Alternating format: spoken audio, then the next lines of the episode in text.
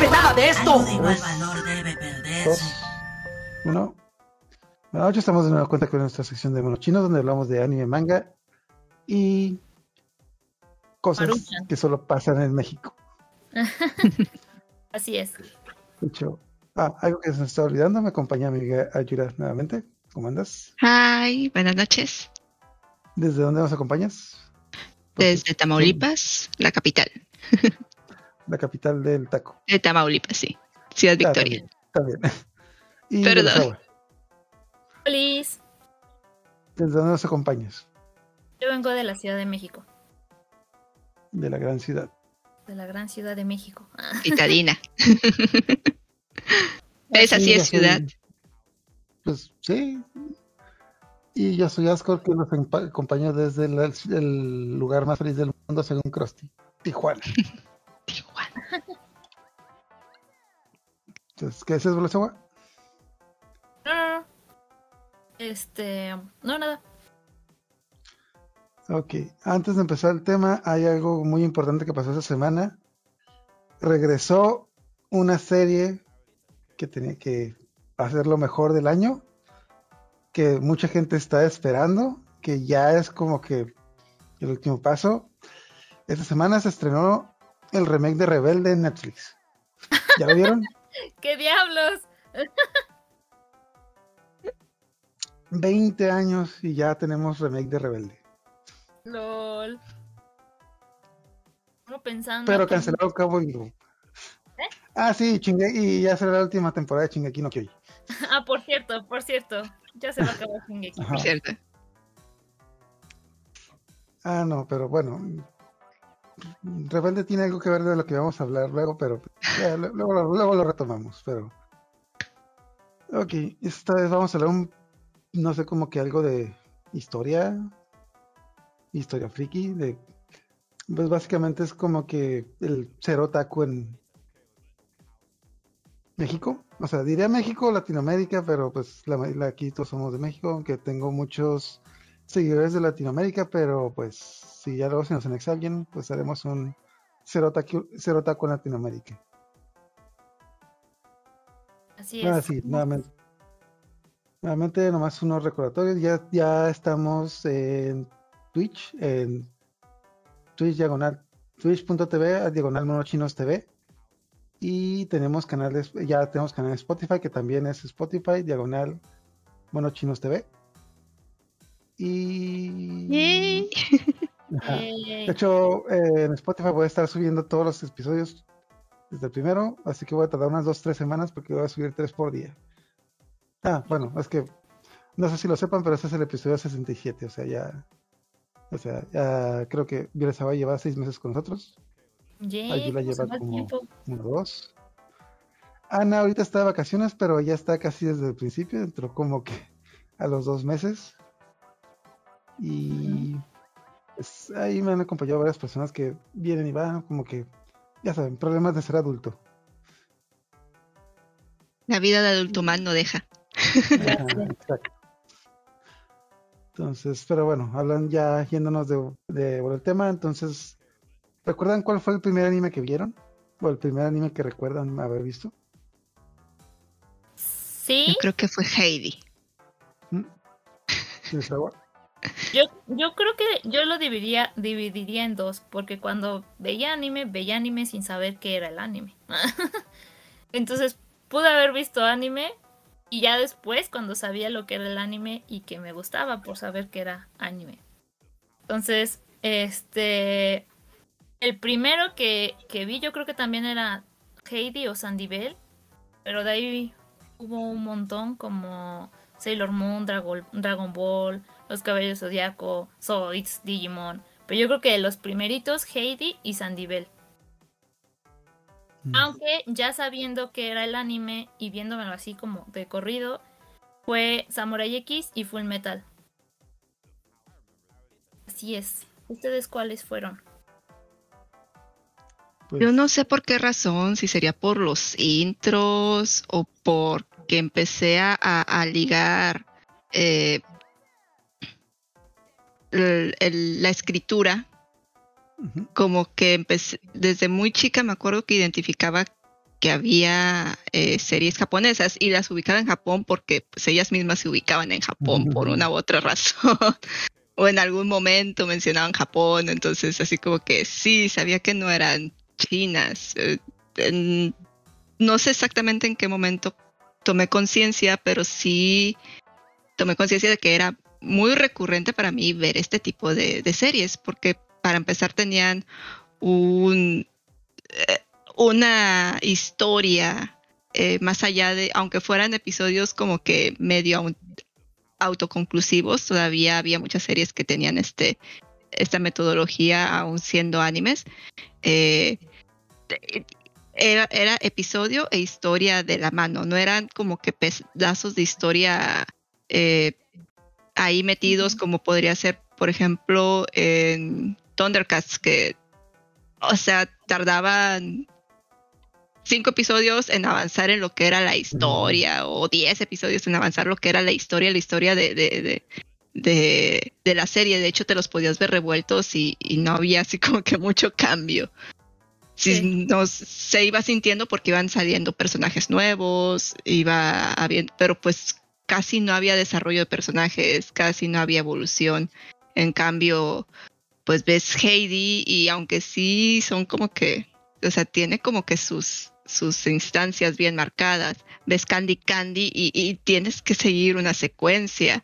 Eh, todavía los shonen eran un poquito más como más Z, eh, Capitán Centella sí eran como que muy, muy episódicos, pero sí tenían como que su, evolución en los villanos, iban cambiando de villanos, iban upgradeando en lo que iba sucediendo.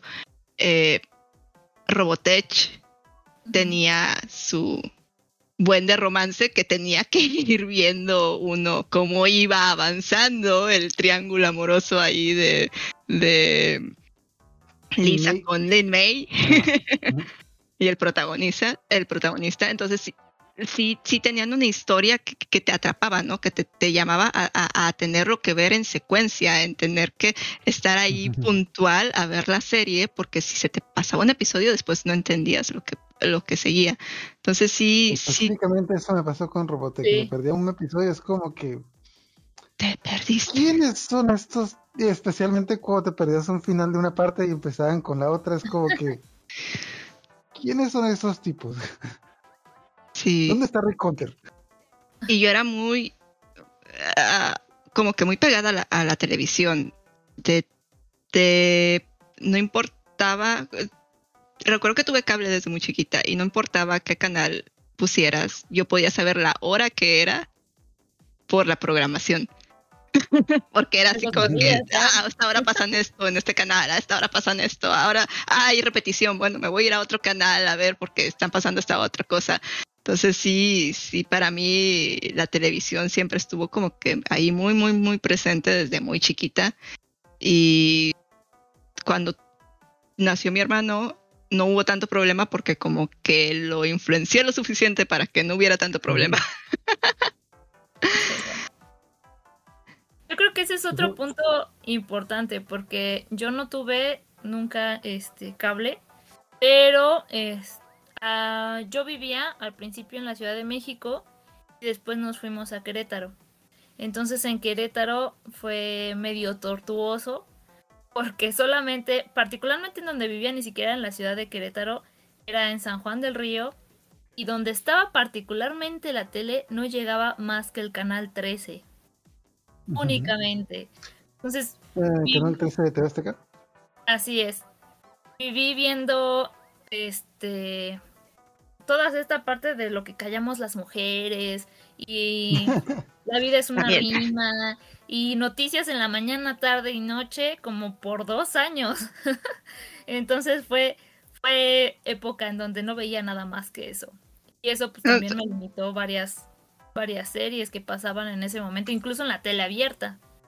Bueno, esa es otra cosa, o sea, siendo mexicano tienes muy, quieras o no, tienes muy arraigada esta cultura de las telenovelas. En mi casa se veían todas, o sea, vi las Tres Marías y todo este tipo de cosas. Y el anime, a diferencia de las caricaturas estadounidenses, eh, tenía e- e- ese feeling de, de- de telenovela, de tener que ir Ajá. viendo una historia, cómo va avanzando, ¿no? Entonces, en cierta forma, y sobre todo Candy Candy, Heidi, Remy, eh, eran muy telenovelas.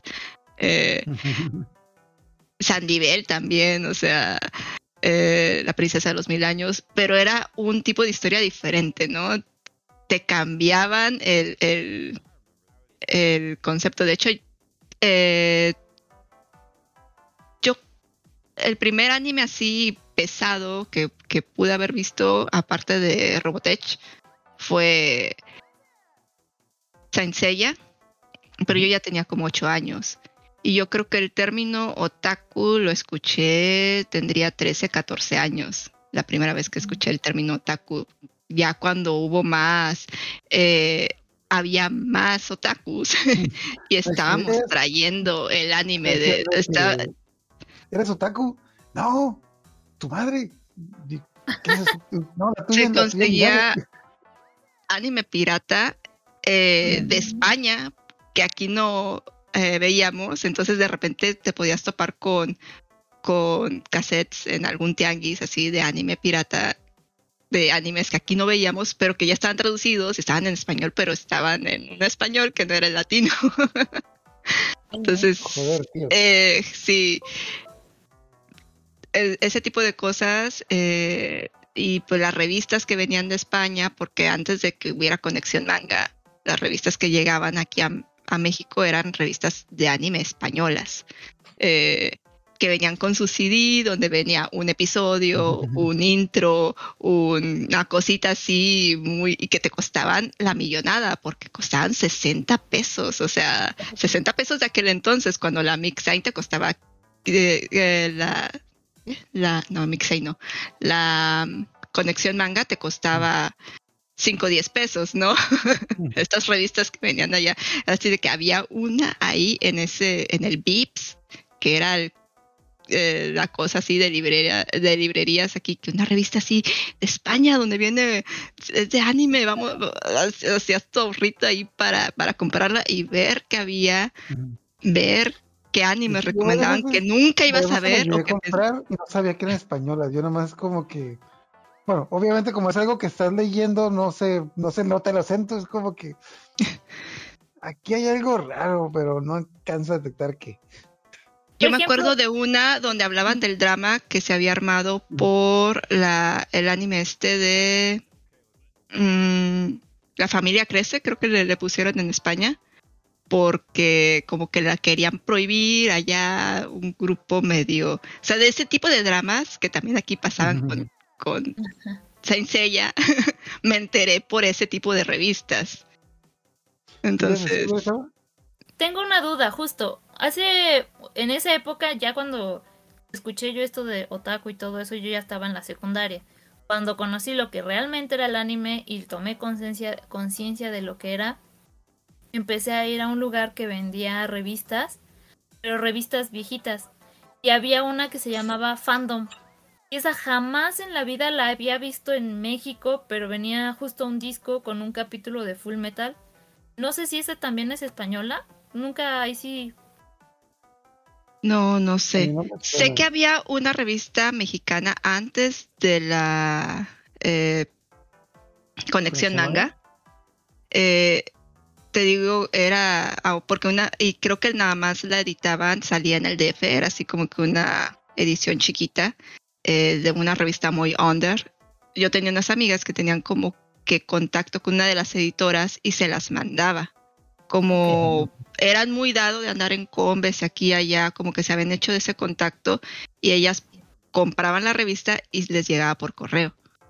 Eh, y yo les sacaba copias para poderla leer, ¿no? O para tener el artículo ahí guardado, por ahí debería de tener alguna, debería de buscar eh, para ver cuál era. Y me acuerdo que ahí leí el final de Caballero del Zodíaco.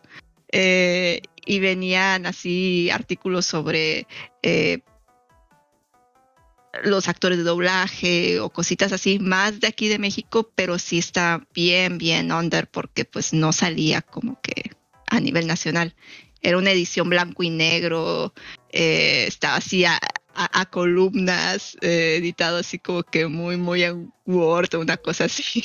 un paquete muy básico. LOL. No, de pues, hecho, a mí me llegó tarde, bueno, antes de Conexión Manga, como yo vivía en frontera, yo lo que me tocaba ver más eran las revistas de Estados Unidos.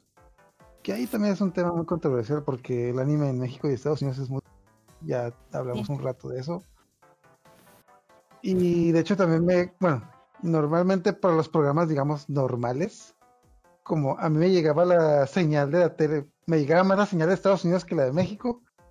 Yo estaba acostumbrado, yo no sabía inglés, pero estaba acostumbrado a que veía un programa en Estados Unidos y a los seis meses ya lo pasaba en México. Y con el anime no pasaba eso, o sea, de repente es como que veía un programa en Estados Unidos de que, ah, no, no, nada en México. Y nunca lo daban en México, como varios, varios animes que o nunca llegaron o llegaron muy tarde. Me acuerdo al de Samurai Warriors, de que en Estados Unidos, digamos, lo pasaron en un año y en México lo pasaron como 10 años después. Y casi todo el anime que pasaba en México es como que ese, ese nunca lo había visto y llegaba a la nada. Entonces, Sí, sí, sí, que- sí, exportaban anime diferente, Estados Unidos y México. Y luego Estados Unidos tenía, eh, producía anime directo a video. Ah, tenías ese- como ese- que no, ese, ese era bueno. Ajá, O ese era el chido.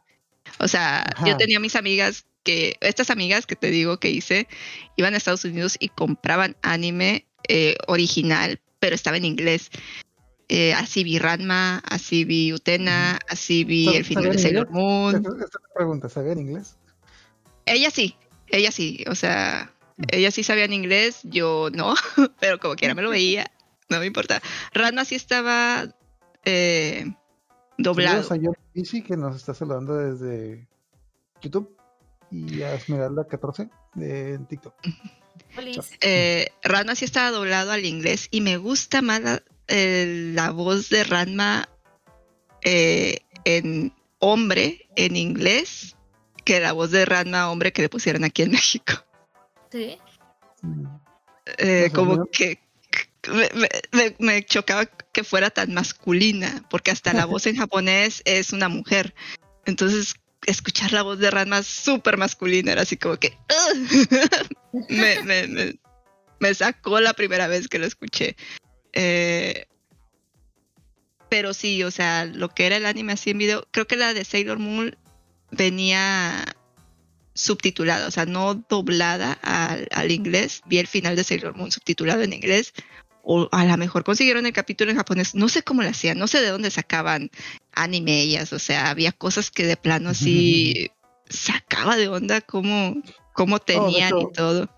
También ese es otro detalle. Eh, Bueno, si dices que lo agarrabas de video, el video en Estados el anime en video de Estados Unidos no era tan diferente. Pero supongo que, pues, como tú vives en Tamaulipas, tu frontera es con Texas. sí. Ajá. Y bueno, aunque suene raro, Texas es como que el corazón del anime en Estados Unidos. O sea, Bueno. Mm, Genial. es una larga historia, es una historia un tanto complicada, lo voy a resumir de esta manera. Hay dos tipos de anime en Estados Unidos, el anime de tele y el anime de video. El anime de tele, la mayoría lo trajo Fox y en los 2000. Apenas antes de los 2000 es como que random. Pero el anime en video lo trajo eh, principalmente varias compañías, pero una de las principales es eh, DB Films. Pero básicamente era gente, era pues gente que tienen, así como en México que tienen estudios de doblaje, en Estados Unidos, ajá, también como que estudios de doblaje, pero allá era como que más nicho. Y como los tipos vivían en Texas, doblaban el anime en Texas porque ahí vivían y de ahí lo distribuían a... Era como que circos, en un principio era como que, ah, sí, conseguimos este anime, lo vendemos en VHS y iban como que de estado en estado como que distribuirlo, o sea, Como los tianguis, como las pulgas estas gigantes. A lo Ajá, mejor ahí. no, no tan así, o sea, no a distribuirlos Ah, tan no, así sí. como que los tianguis, pero a distribuirlos a las cadenas, o sea, iban a la, Ah, ya, ya. digamos, iban a, Oh, las, iban con el distribuidor de Walmart de, no sé, de Utah y decían de que, ah, tenemos estos videos, ah, sí, ponlo lo de cine independiente y a ver si se vende. Y, Sí, sí, ajá, ya, te, enten- ya te entendí. En las librerías también está tan grande. Bueno, antes había otra librería que quebró. Eh, creo que no me acuerdo, cómo- la verdad no, no sé así como mucho de eso, pero sí sé que había una librería muy grande donde había muchas cosas frikis que quebró. Eh, y era, ahí era uno de los lugares donde recuerdo que me comentaron que conseguían videos de anime.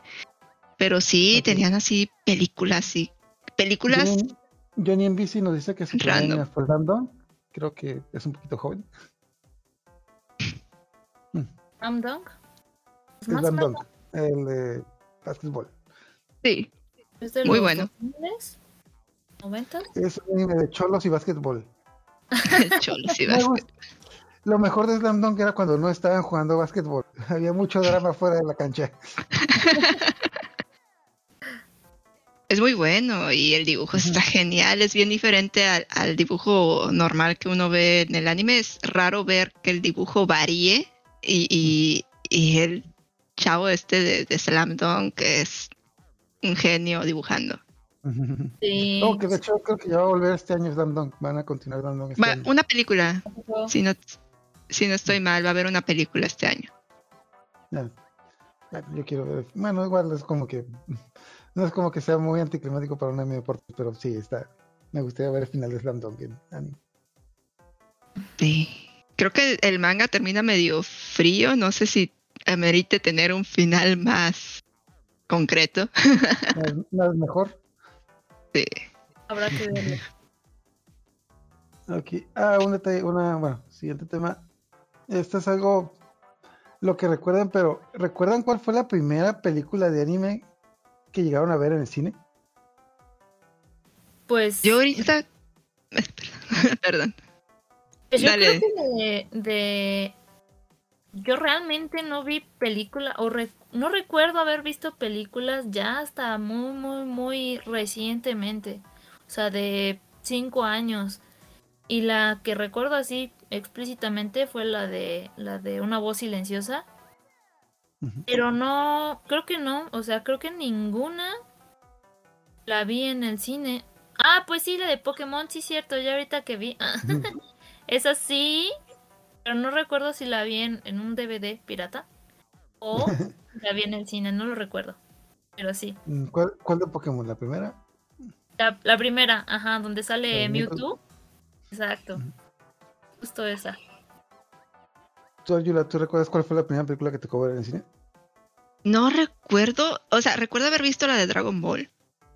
Z. Esa. ¿La de Turles o la de Broly? Ay, Dios. No me. ac- Ay, ¿Goku Es que sí estaba con cabello güero o cabello negro? creo que ca- caballer- con ca- cabello negro, sí. Eh, esa fue la que vi en el cine. Eh, una donde Krillin está acá eh, cantando karaoke al principio. Ah, Eh, no esa es tenía la- nada que es ver. Está bien rara. es la de Broly. Esa es la de Broly. La de ¿Esa es la de cuando Broly? Ajá, la de Broly. Cuando Krillin está cantando karaoke es la de Broly. Ok, creo que esa fue la primera que vi de Dragon Ball. Ajá. En el cine, o la primera que nos llegó. Ajá. Ajá. Bueno, yo te digo que pasaron dos en el cine.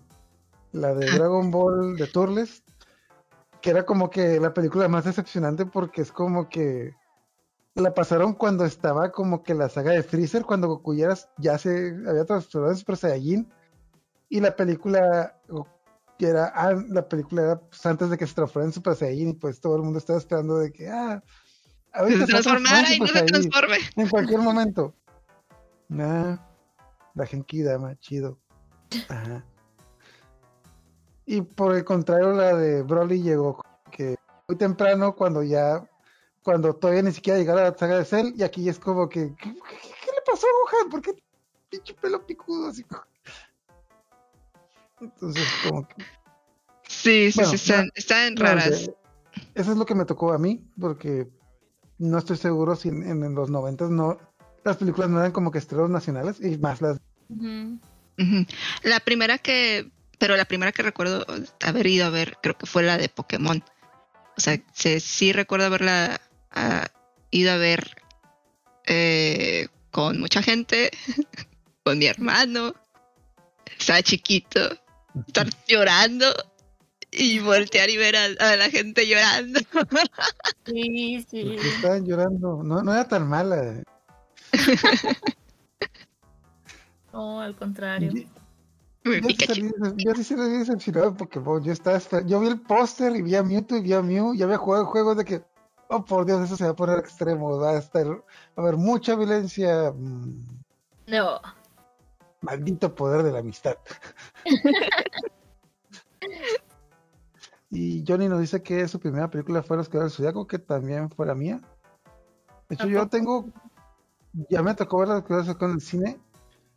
Y me acuerdo muy bien porque fue la primera película en la que me tocó ver una enorme fila, porque como fuera una película que, no, digamos, de que cine de arte, digamos, como que nomás había como que, nuevamente, en ese entonces se llevaba unas, eh, casi casi estoy seguro que tenía una cinta y se la llevaban por el país, dando de, cine en cine y había como que dos funciones en cada cine. Y yo recuerdo muy bien eso de que, porque escuché la, yo lo escuché en la radio, ni siquiera en la radio, de que, ah, sí, los quedos este viernes, este único día. Y recuerdo muy bien porque pues, mi mamá me llevó de que, ay, no, mira, siempre dicen que es único día, pero al rato la pasan en todos lados, es ese. Y no, era, fue el único día. Eso sí, no. Y afortunadamente, de hecho, creo que hice fila para, digamos que habían tres funciones, la de las 10, dos, una. Hice fila de las 10 y llegué de las 2, pero alcancé a verla. Y estaba el cine retecado, así como que súper mm, hasta el queque. Y no volvió la película. De hecho, quien la vio ahí ya la vio y quien, ah, y quien no la vio, pues no la vio. De hecho, ah, y ahí, de hecho, ahí también está un punto importante, de tanto de la de Saint Seiya como la de Dragon Ball. mm, tuvieron un doblaje diferente a lo que era en el, eh, la- en, el en la tele. Entonces, de Mm. hecho, específicamente con la de Dragon Ball, mucha gente se quejó porque le cambiaron las voces a todos los personajes y pues como que no sonaban muy bien.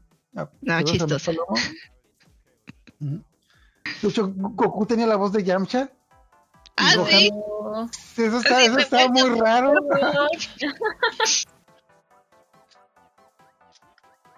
En, el, en la, bueno, la, de- la de Broly tenía, Goku tenía la voz de Yamcha. Ya con el, con los años, pues ya hoy en día te puedes enterar de que eso pasaba debido a que un estudio agarraba la película, otro estudio agarraba el anime, o simplemente los estudios que la pasaban en cine no les querían pagar bien a los actores de doblaje, las veces decían pues no, y pues los de los distribuidores decían pues de todas maneras se va a vender y pues con la de Dragon Ball fue con la que se dieron cuenta de que no, no les funcionó tan bien y ya hasta eso que el anime fue como que lo que empezó a darle su lugar al porque pues la gente sí era como que sí era fiel con lo que veía en la tele que quería ver lo mismo en, En el cine. o sea, ajá, sí, quieran tener, quieran seguir teniendo esa consistencia.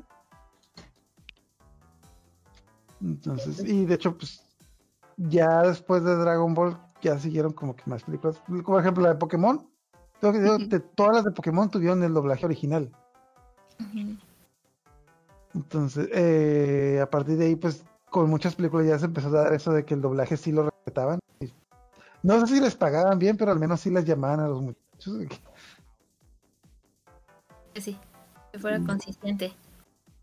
Bueno, de todo Yo la primera película de Dragon Ball que vi fue la de esta donde están muertos eh, Goku y Vegeta y se escapa todo del, del inframundo. Ah, la de la fusión. La de la fusión, sí. Ah, pero, o La sea, vi en japonés. la- La vi en japonés la tele, ¿no? en un VHS. Ah, ok. Ajá. Ah, ok, ok. Sí, eh, eh, dice pero me encantaba Johnny, y la veía una y otra vez, una y otra vez. Eh, sí, es como que mi fe- película favorita porque salían tantos, o sea, para mí era un spoiler porque todavía no llegaban a eso. todavía no se habían no muerto. Vegeta- Todavía no sale Vegeta en la. en No, ya salía, ya, ya había salido, ya había salido, pero eh, sí, o sea, para mí era como que tremendo spoiler porque ya era muy, muy adelante la saga. y sí, o sea, estaba muy padre esa película, es muy dinámica, es graciosa, aunque no sepas japonés, le entiendes, hasta la parte esta donde le dice Vegeta de que jamás me voy a fusionar contigo ni aunque esté muerto y Goku le dice, pero ya estamos muertos. se entiende, aunque no sepas japonés, se entiende lo que están diciendo. Oh, que también, las, la mayoría de las películas que pasaron directamente para video, esas sí las habían doblado, digamos, con el casting original. Porque, ah, de hecho, lo que los actores de doblaje están discutiendo es de que para cine, pues deben de pagarte un mejor sueldo que para televisión. Y les quieren pagar como si fuera para televisión, porque pues X eh, ya eran actores de televisión. sí, sí, sí, se lo querían. Ajá, se los querían vacilar y dijeron que no. De hecho, una de las historias que recuerdo de eso es el de chico este que hace el doblaje de Kashi, Alfonso Obregón, que él hacía la voz de Mulder en sus clientes secretos X. Y cuando sacaron la película de los clientes secretos X hizo el doblaje, él también peleó para que pues le dieran pues pago de doblaje. Y pues, pues como es una película live action como que sí lo toman en serio pero cuando eran películas digamos animadas para niños como que decían que pues, no va a tener tanta taquilla son, son, unos chinos o sea fíjate que e, ese es algo que que siempre como que eran los otakus hemos estado como que en, en lo más bajo de la cadena friki Sí. Eh, o sea, siempre es así como que, ay, otaku, testoso, cosas así, ¿no? O sea, siempre, siempre, o sea, están los de los cómics americanos, luego los gamers, luego las K-popers encima de nosotros todavía, que son más nuevas y están encima de los otakus. O sea, entonces, eh, cuando estaba muy verde todo esto, que éramos poquitos, eh, las combes casi no tenían cosas de anime. Eras como que ibas ahí a escarbar a ver qué encontrabas y si me tocó unas amigas que todo lo que era anime, todo se lo llevaban. Entonces le decían las pirañas del manga, porque pues llegaban y arrasaban con todo lo que veían que fuera así como que Sailor Moon, de Caballeros de Zodiaco. No. Oh, de hecho, es una buena pregunta. ¿Tocó ver la película de Sailor Moon en el cine? ¿O te tocó saber que, se, que la diera en el cine? Sailor Moon en el cine. Yo todas las películas de Sailor Moon las vi en japonés, o sea. No. no sé, no sé, no las vi en el cine. No, es que todas las vi japonés. A mí no me tocaron ver en el cine. Y por obvias razones, obviamente, padres no iban a llevar. por obvias razones. Es como que, ¿qué, qué mijo? ¿Qué quieres ir a ver al cine? Sailor Moon. No, vamos a ver Rambo. Vamos a ver Rambo. Una película con mucha violencia. Pero Sailor Moon tiene violencia. Mm. o sea, todas, todas. Yo creo que. De hecho, yo voy a Sailor Moon secreto porque, tú sabes, cosas. Bueno, de hecho, las primeras películas de Sailor Moon que vi, ah, ¿cuál sería? No me acuerdo exactamente cuál fue, pero fue cuando dije, ok, ya no voy a luchar por ser normal, voy a seguir este camino del anime hasta el fin. Fue porque solo tenía una compañera en el salón que le gustaba el anime igual que a mí. ¿Ibas a escuela privada? no, es escuela pública. Ah, eh, tenía amigos, o sea, amigas. Solo tenía una que, que, que le gustaba el anime igual que a mí tenía amigos, pero estaban en otros salones, eran mis amigos de la primaria, los que me enseñaron Caballero Zodíaco y Dragon Ball. esos estaban como que en otro salón. Pero era como que cosas de niños, no era cosa de, chavas. O sea, los hombres se les tenía permitido que siguieran enfrascados en esto, como que las chavas esperaba que, que, que ya empezaran a, a, ver novelas y otras cosas. Sí, sí, sí, sí. Entonces me acuerdo que esta chica llegó y me dijo, ah, se acabo de ver unas chavas que traen un montón de, de barajitas de Sailor Moon y fuimos y traían un álbum de barajitas y las estábamos viendo, entonces estábamos viendo personajes que no habíamos visto como Chibiusa, a, a Chibimun, o sea, porque ya casi estaba terminado el anime en, Japón para ese entonces. Y nos pusimos a platicar con las chavas, estas, yo era de primero, estas chavas eran de tercero. Y así de la nada nos dijeron, ah, les prestamos una película mañana. Y yo soy malísima con los rostros. Y Ah, eran pensé que cuatas. Soy malísima para decir las cosas. Y eran cuatas.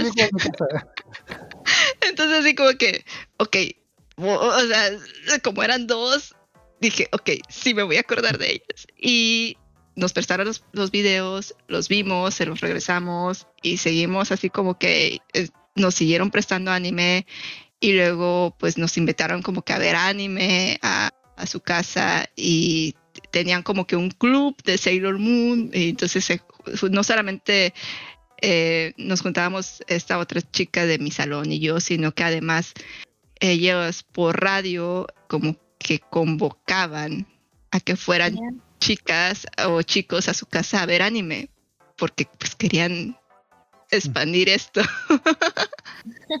Había un programa de radio y ahí eh, uno de- una de las conductoras era amiga de ellas y invitaban a la gente a este tipo de, de como que reuniones de fans viendo cosas de fans. De gente rara. Ujú. Qué cosa. Me suena esta escena de, de. ¿Cómo se llama? Soy leyenda. Cuando está transmitiendo sus cosas de si hay algún sobreviviente, aquí tengo. Si No, hay aquí tengo videos de Sailor Moon. Podemos ver Y voy a ver la película de Sailor Moon. Podemos ver películas. Qué cosa, pues justo estaba pensando que, que, pues sí, de plano a ustedes les tocó como el inicio, el inicio, el inicio de todo esto de los otakus. Me acuerdo, mi prima, su papá era también le gustaba el anime, tiene como cuarenta y tantitos, que también supongo que ahí le estuvo tocando ese principio. Igual por ahí en TikTok vi a una chica que también ve anime, que también le tocó al principio en esta interacción o en esta como que había más fraternidad, ¿no? Como que había más fraternidad entre los otakus. Y esta chica cuenta que se dividían como las series, como que grababan en, en los VHS las series que salían en la tele y se lo turnaban para que cada quien tuviera, no sé, su- grabara, se me ocurre, Sailor Moon, y a otro grabara todo Dragon Ball Z, y así se los fueran pasando para tenerlo todo en un VHS. Así se, A mí así no me se tocó esa hermandad. A mí no me tocó esa hermandad. A mí los otakus que vivían donde, los otakus de donde yo vivía eran culeros. No compartían ni madres. De, de hecho, aquí había un chavo que traía mucho anime de, de Estados Unidos también. O sea, aparte de estas chicas, había otro chavo, pero este chavo tenía como que contactos y le prestaban una sala de, de un eh, para proyectar anime en un lugar que era de la Universidad Autónoma.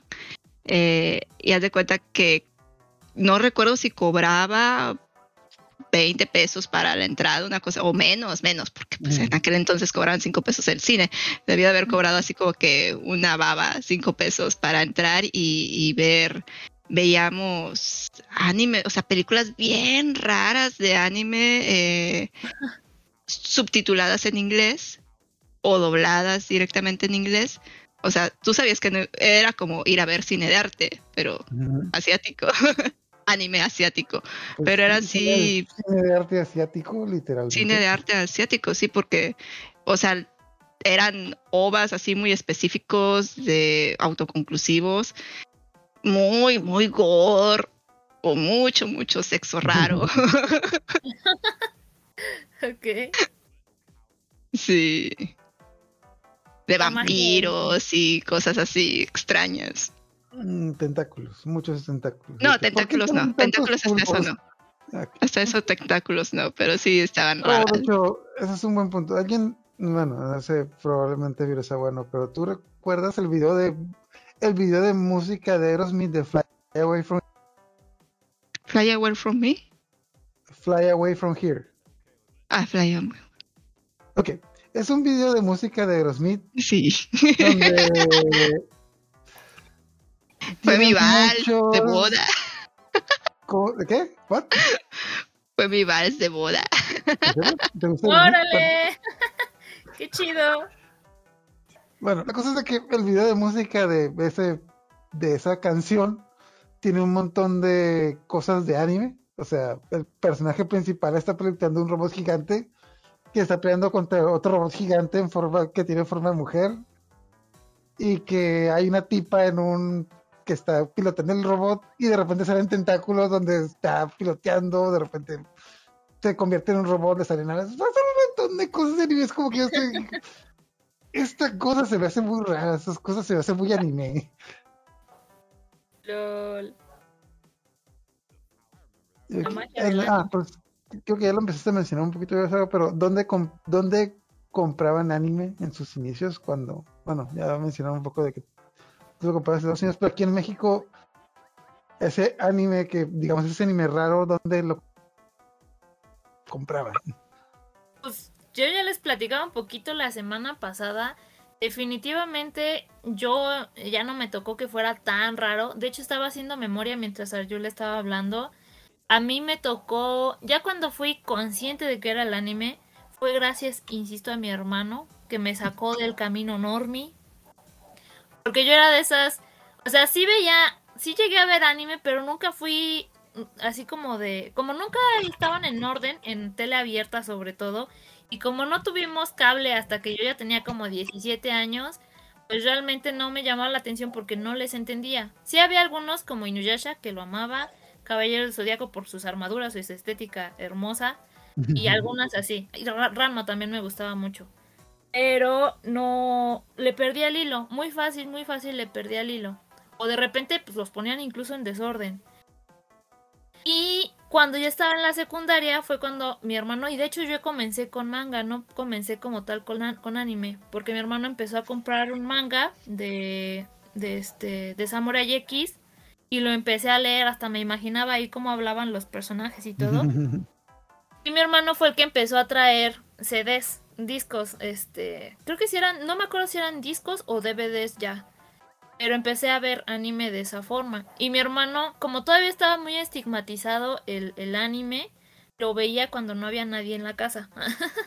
Entonces empecé a hacer lo mismo que él porque mi mamá pues nos regañaba de que no viéramos anime y empezamos a ver anime así cuando todo el mundo se iba a dormir y veíamos ahí nosotros. Estábamos viendo maratón de Evangelion, por ejemplo, o maratón de Full Metal. Pero a mí sí me tocó ya cuando estaba un poquito más eh, en auge, porque me tocó cuando estaba, estaba Naruto, ya estaba en emisión, y estaba en emisión, apenas estaba empezando Dead Note, o sea, todavía de que iba como cada semana, iba saliendo. Entonces sí tenía amigos que les gustaba el anime. Ahí fue cuando tenía a, a dos amigas, una que se me hace, me recuerda un poquito a Yula, porque ella así como desde tiempos inmemorables veía anime y juntaba, e, ella coleccionó todos los, los, los las grapas de Sakura Card Captors y eso que en esa época ya no existían. Uh. Entonces las consiguió, las conseguía en el tianguis y ella sí de antaño.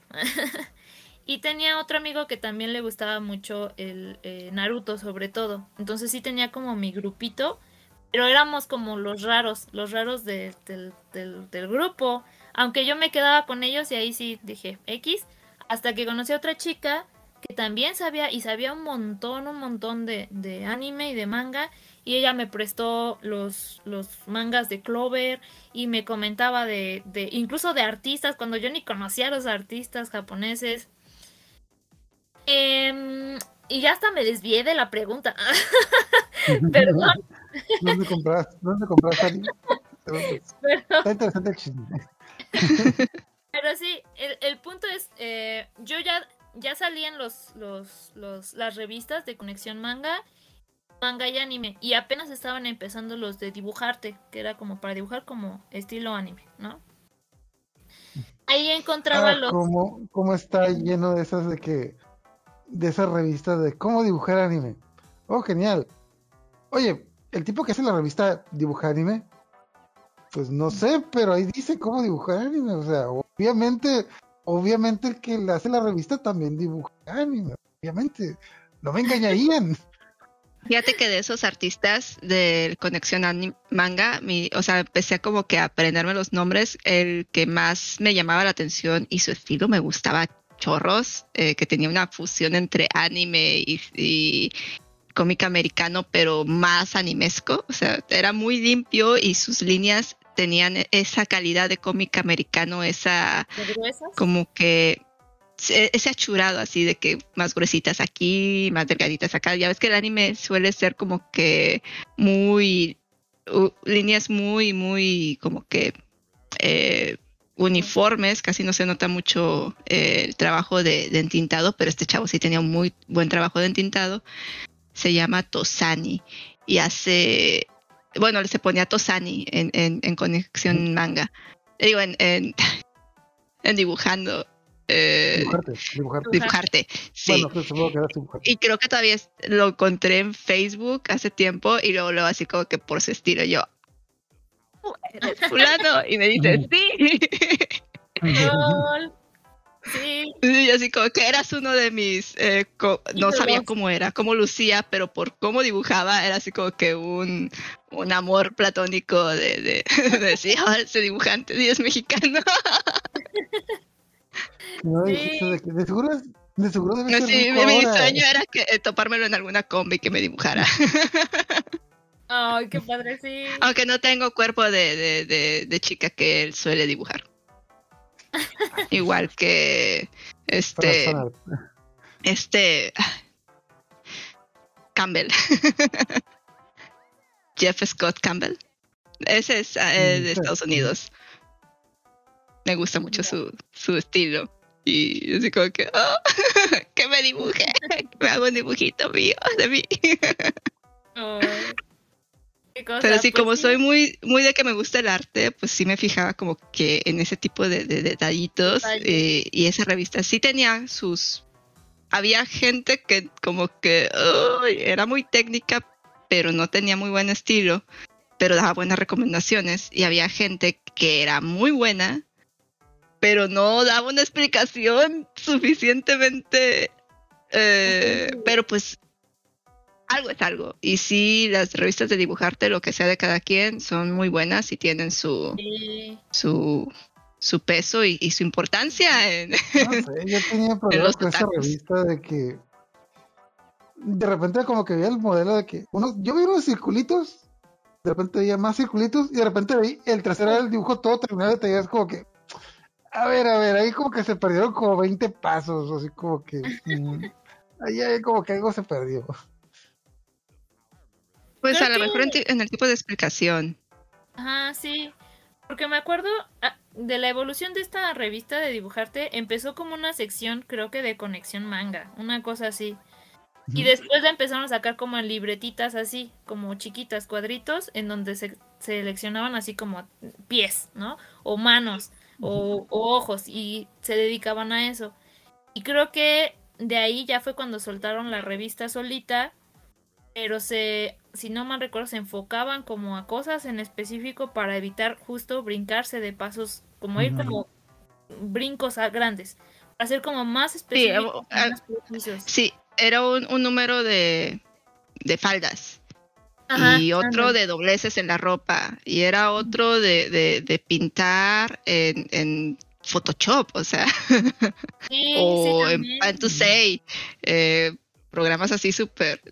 Dicen, ¿cómo no vamos a, a- cómo no van a dibujar los, los chicos nuevos, eh, los niños, mucho mejor que nosotros cuando tienen eh, herramientas súper intuitivas y fáciles? O sea, uno tenía que bajarse. El Photoshop está difícil para un newbie, o sea, entender todas las capas y todo eso. ¡Ah, su!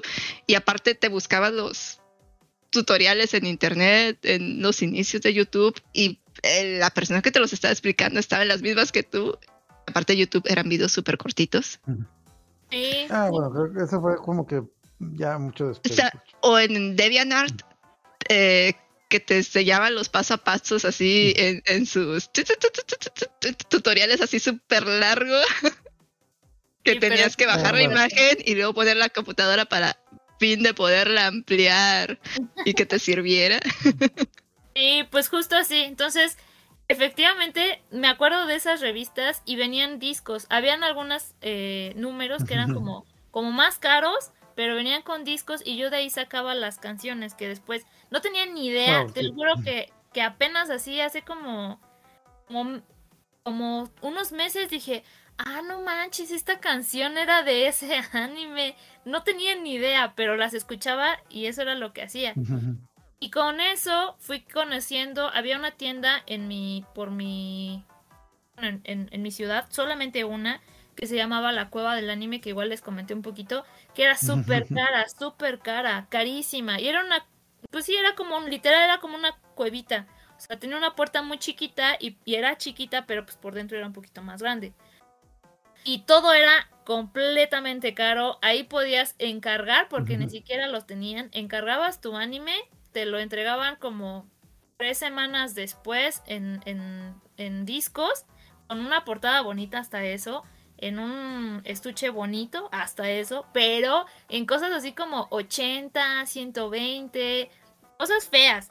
Ya después abrieron otros, pero nunca fueron de anime específicamente. Eran como un ciber que también quemaba discos de, de anime. En ese ciber compré el de Getalia, se los encargué, pero en la, o sea, igual ahí sí fue esto súper, súper mal hecho, súper rápido, y en el disco decía Gentalia. Y yo.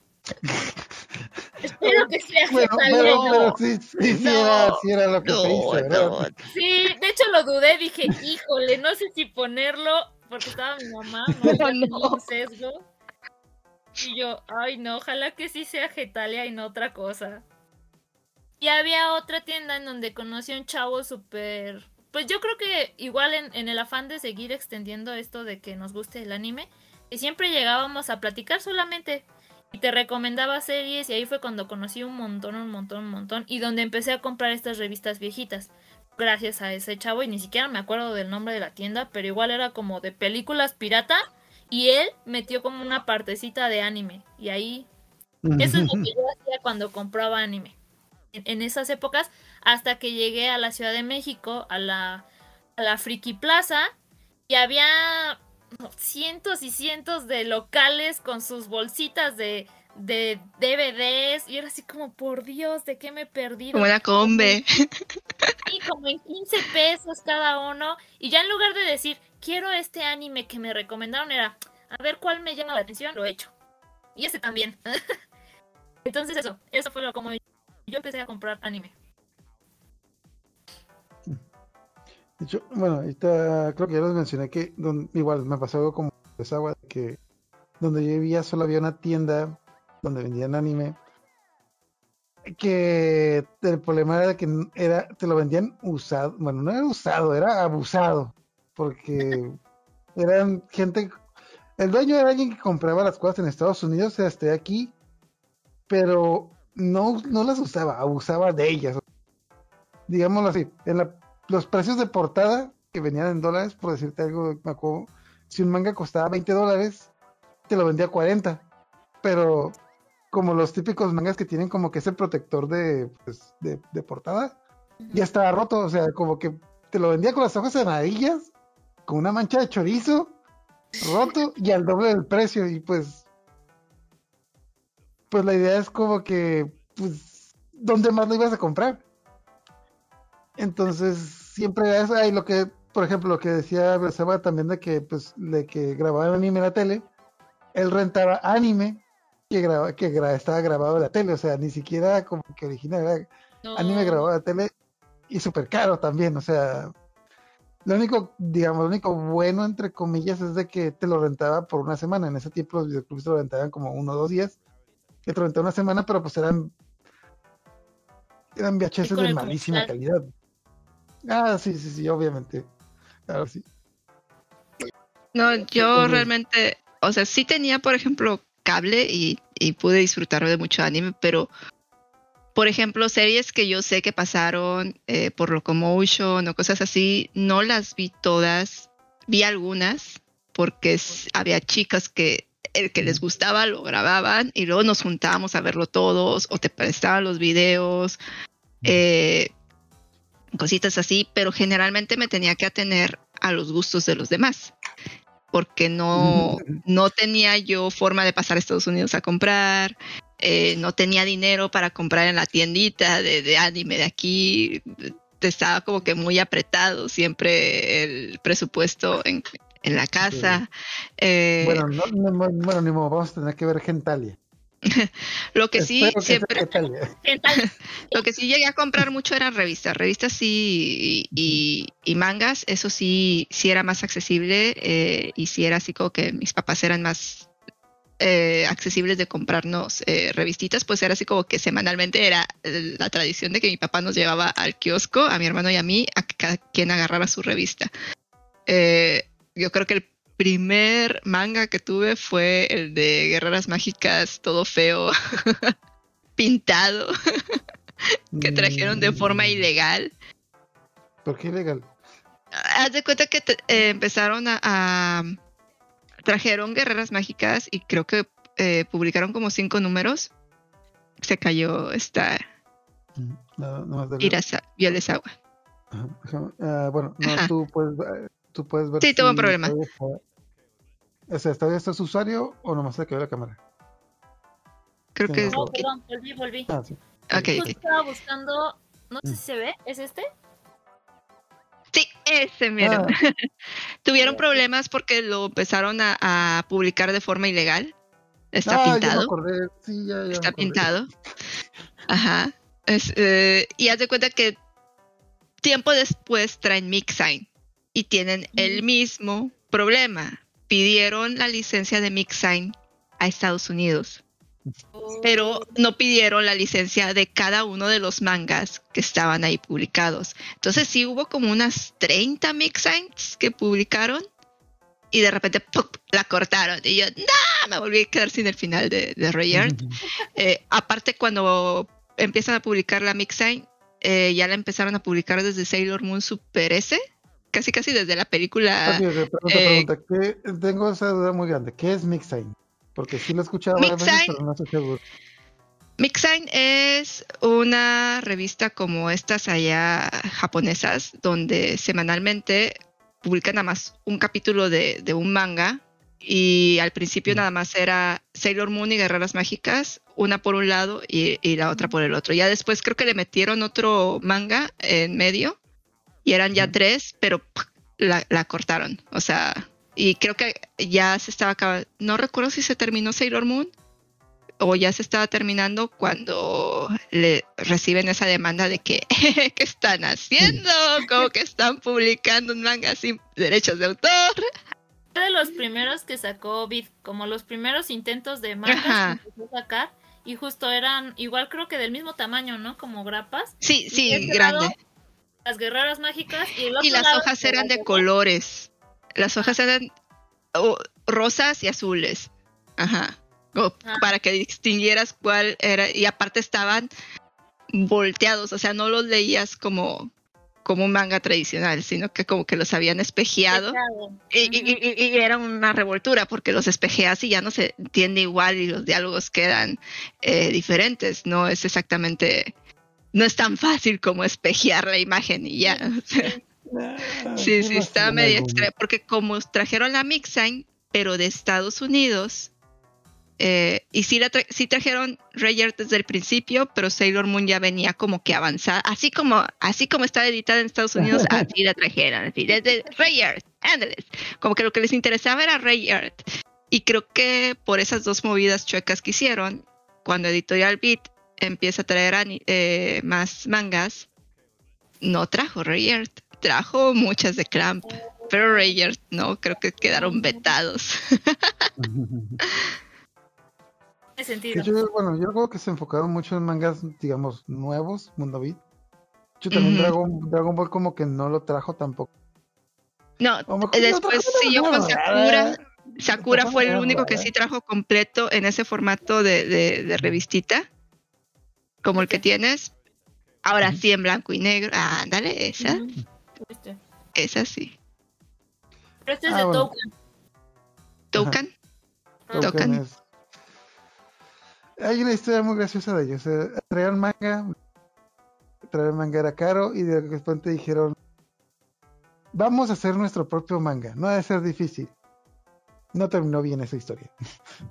Spoiler. Spoiler, ¿te acuerdas de Toucan? Por eso no te acuerdas de Toucan. Nadie se acuerda de Toucan. También trajeron One Piece, ¿no? Como el primero o los primeros tres tomos, una cosa así. ¿Toucan? Sí, Bueno, creo no, que no sí.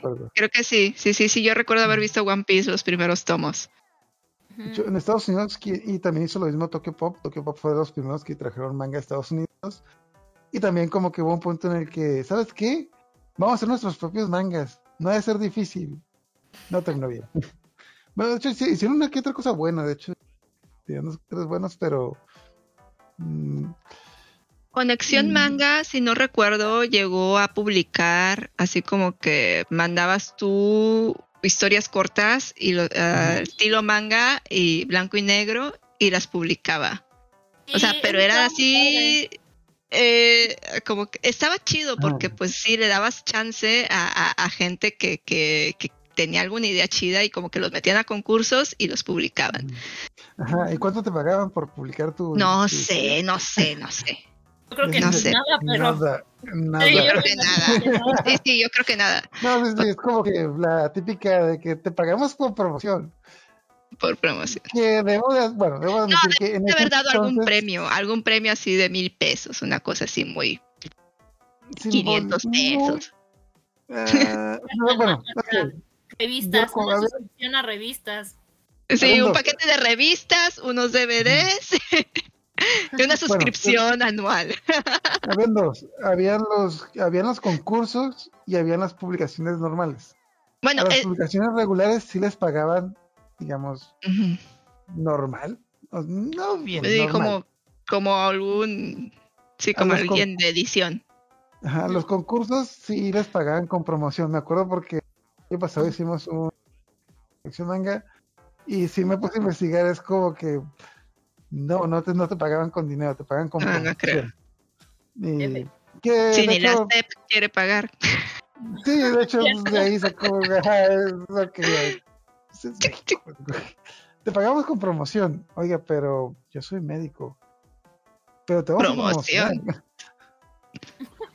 Pero, ajá, pero de todas maneras, o sea, la- yo creo que la mayoría es que colección, ni- los dineros es lo último que les importaba, o sea, igual yo en ese entonces si hubieran publicado mi manga yo hubiera sentido soñado y ahorita lo tendría marcado en mi casa. Estaba muy padre. Esa sección me gustaba un buen. Creo que tenía ¿Del cosas manga? que, que pegarían mucho ahorita si los retomaran bien. ¿Qué, conexión era Conexión Manga. Traía cosas así como, este, sí, diferentes animes nuevos, que ahorita pues ya no tendría sentido porque pues tienes internet y pues ya es fácil encontrar lo nuevo, ¿no? Tenía secciones como muy divertidas. Una era esa de meter un- una historia autoconclusiva. Me acuerdo, por ejemplo, una que era como parodia de Evangelion. Que hasta salía Frank Sinatra reclam bueno, no reclamando, diciendo así, yo soy el que hizo famoso el ending. O sea, ¿qué se hace? Estaba muy buena ese. Y había otra sección que decía algo así como, ¿has visto tanto, no sé, Evangelion? Que, ¿cuándo? ¿Cuándo? Y por ejemplo decía, decidiste estudiar psicología después para poder entender Evangelion. O cosas así. ¿O has visto demasiado Full Metal? ¿Cuándo? Siempre cargas tus gises y tu equipo de geometría por si se presta la ocasión. Eso estaba muy bueno. Había, había un, un cómic, y creo que era español, que eh, creo que eran las bolas del dragón, una cosa así. Ah, que era parodia de, de- de- de todo Dragon Ball, de, cómo se habían conocido. eh, y había una, una sección de Vegeta contestándole a los fans. Y eh, había una pregunta, recuerdo que, le- que le preguntaron que si jugaba, que si le gustaba el fútbol, y decía, no, allá en, en- en mi planeta Bellita teníamos un, un, un torneo donde consistía como que en arrancar del otro, del oponente. Eso sí era un deporte. Y así como que, pero tenía cosas así como que muy subidas de tono, muy en humor latino y, y- y que, que, que decías, ah, se la bañaban porque pues era muy original de y no er- y estaban haciendo como una parodia completamente de Dragon Ball. Eran doujinshis antes de saber que eran Eran doujinshis. Don Ándale, Jinchis. sí. En punto. Pero sí, estaba muy padre eso, me gustaba. Estaba uno muy popular que sigue hasta el día de hoy, se llama el Doctor Goku. Sí, Ah, sí, es cierto, sí. Que empezó en De YouTube. hecho, ¿no? ok, me, me- se me hace gracioso, pero es como, esa madre ya lleva 15 años, es como que, es un chiste como que muy largo, así como que, no me puedo ¿Cuándo se poner al día con eso. ajá, o sea, bueno, no importa, ya no importa, pero, ok, ah, la otra cosa que iba a comentar de cuando compraban anime, también igual a mí me tocaba que tenía amigos que compraban en Estados Unidos. Y la primera vez que vi Evangelion es porque un amigo lo compró de Estados Unidos. Ah, de hecho, lo que también decías, casi todo el catálogo de Locomotion y de Animax era el anime que compran de Estados Unidos, de el anime de video de Estados Unidos, no el anime de televisión. Mm, Porque la, bueno, lo bueno que tenía el anime de video es que no tenía censura, era puro PG-13. Y entre esos estaba Evangelion. Y a mí me tocó ver Evangelion porque un amigo lo compró en Estados Unidos. Nuevamente, no de VHS o discos. Pero esas cosas eran caras, así que tuvo la grandiosima idea de que voy a comprar el primero y el último. Y así fue como vi Evangelion. Vi los primeros dos capítulos y los últimos dos. Yo, me acuerdo que Evangelion, que he hecho en mi vida. Ajá. no, no, no recuerdo exactamente cómo vi Evangelion, porque sí lo vi en, en, en japonés y recuerdo que vi la película del final en japonés con subtítulos en chino Pero, Nada. ok, si recuerdas. y, y sí recuerdas- después, después lo vi en español. Después Pero me prestaron los y lo o sea, ya lo había visto y lo volví a ver todo en español y la y el- la película. Pero yo, yo no vi la película, yo vi los últimos dos capítulos del anime. ¿Sí recuerdas cómo eran los Sí. últimos dos capítulos del anime? Como Sailor Moon, sí, sí, sí. Ah, bueno, sí. No, No, imágenes, imágenes, imágenes, Ajá. imágenes, imágenes. Así como que una imagen y luego un perrito y luego una muñeca por allá Ajá. y luego un Garabato, ojo. así, garabatos ahí. Garabato. Exacto. Entonces estamos hablando de que yo veo primer capítulo, Chingy se sube al robot. Segundo capítulo, Chingy pelea contra otro monstruo. Y vamos a pelear con más monstruos. Ok, vamos a ver el final. Chingy en una silla por dos horas diciendo un montón de estupideces. Si de por sí cuesta trabajo verlo completo, Ajá. no me imagino hecho- cómo sufriste ahí. Específicamente yo dije, ok, ok, aquí creo que hay algo que ver. Obviamente aquí hay algo que. Y luego volví a ver la serie, volví a ver la serie, ya que la vi completa. Ok, bueno, ya la vi completa, ahora sí lo voy a entender. Verga, todavía no la entiendo. Estoy seguro que algo me perdí aquí. es- vamos a verla otra vez. Entonces, eh, y, y para colmo la estaba viendo en inglés y no sabía inglés. Ah, caray, aquí hay algo que me estoy perdiendo. Y ya, no lo vuelvo a hacer. Como que, no sé, imagínate ver el primer capítulo, no sé, de no, anime más o menos así, no sé. Imagínate ver el primer capítulo de Madoka y el último. Es como que, a ver, a ver, ¿qué pasa aquí? ¿Cierto? Ajá. Hombre. Entonces, y ya de ahí ya no volví a hacer eso de que comprar. Bueno, es que. Ok, nuevamente. Eh, no acuerdo el precio, digamos, eran 20 dólares por cada pues, video y era 14. Entonces, era un PlayStation 3 esa madre comprar toda la serie. Entonces, como que no.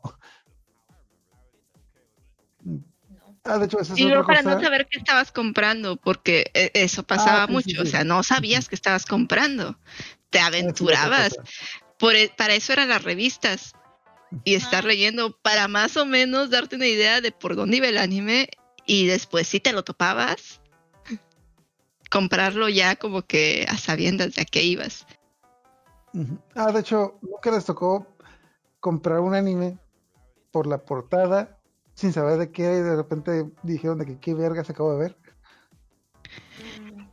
Eh, yo con- cuando... Bueno, Perdón. dale, dale. Yo le sé. Kurosawa. Mira esa agua. Perdón, perdón. Perdón, lo siento. Este, me pasó con una. Estaba, acababa de terminar la de Death Note. Como les digo que íbamos a la Friki Plaza, ya íbamos como más seguido, ya estábamos más grandes. Habían un montón de pues, estuches, bolsitas, ¿no? Entonces elegías los que tú querías y además pues veías a ver cuál otro se te pegaba, como que se veía bonito y así. era uno que tenía una estética, ni siquiera me acuerdo cómo se llama, que tenía una estética muy, muy parecida a Death Note, muy, muy parecida, pero de verdad no le entendí nada. Era como una especie de detective, pero con muchas escenas sexuales así en exceso. Pero con, con una. Mientras filosofaban quién sabe qué de fondo. Y era así. Y todo en- como en grises. Y era así como de. No, no, no, no sé. Creo que nada más llegué al tercer capítulo y dije, no, ya no la voy a ver, no la entiendo. ¿Y ¿Cómo, cómo, cómo- cómo fue que la llegaste a eso? ¿La compraste? O... Es que, ajá, te das cuenta que están en, en, en esos puestos estaban clasificados de la A a la Z. Entonces tú ibas viendo a ver cuál se te antojaba y vi la imagen y era una imagen muy parecida a, a Light, pero creo que tenía cabello negro y de fondo tenía algo pues similar como con la estética de, de, de, de- de Death Note. Pero nada que ver. Nada que ver. De ti, Yula, ¿qué, ¿qué es lo que te pasó? Bueno, eh, yo estaba en los inicios de que empiezo a descargar anime por mi cuenta. Empecé a buscar eh, anime y me topé con un grupo que ellos eh, eran los que estaban subtitulando. Eh, subtitulaban el, el capítulo y lo subían a Mega Upload. Para los que no Entonces, sepan, Megaupload era una página donde descargabas cosas a lo imbécil. A lo imbécil. De hecho, el, Entonces- tipo del dueño de Megaupload se volvió, creo que, la tercera persona más rica del mundo en un año. Ajá. El- yo estaba viendo este anime, ay, ¿cómo se llama? Kimi no Todoke. Y vi que iban a traducir otro que ah, vi, vi como me obviamente tú estabas consumiendo manga que le gustaba a la chica o los chicos que estaban doblándolo. Ujú. Dije, voy a ver qué otras cosas tienen por ahí eh, en las cosas que, que, han, dobla- eh, que han subtitulado. y veo un vato en una silla con una estética muy parecida a Light. Mm. Y yo así como que, pero no es Death Note. Y yo le tenía mucho cringe a Death Note. Me gustaba la estética, pero como que no me atrapaba la historia.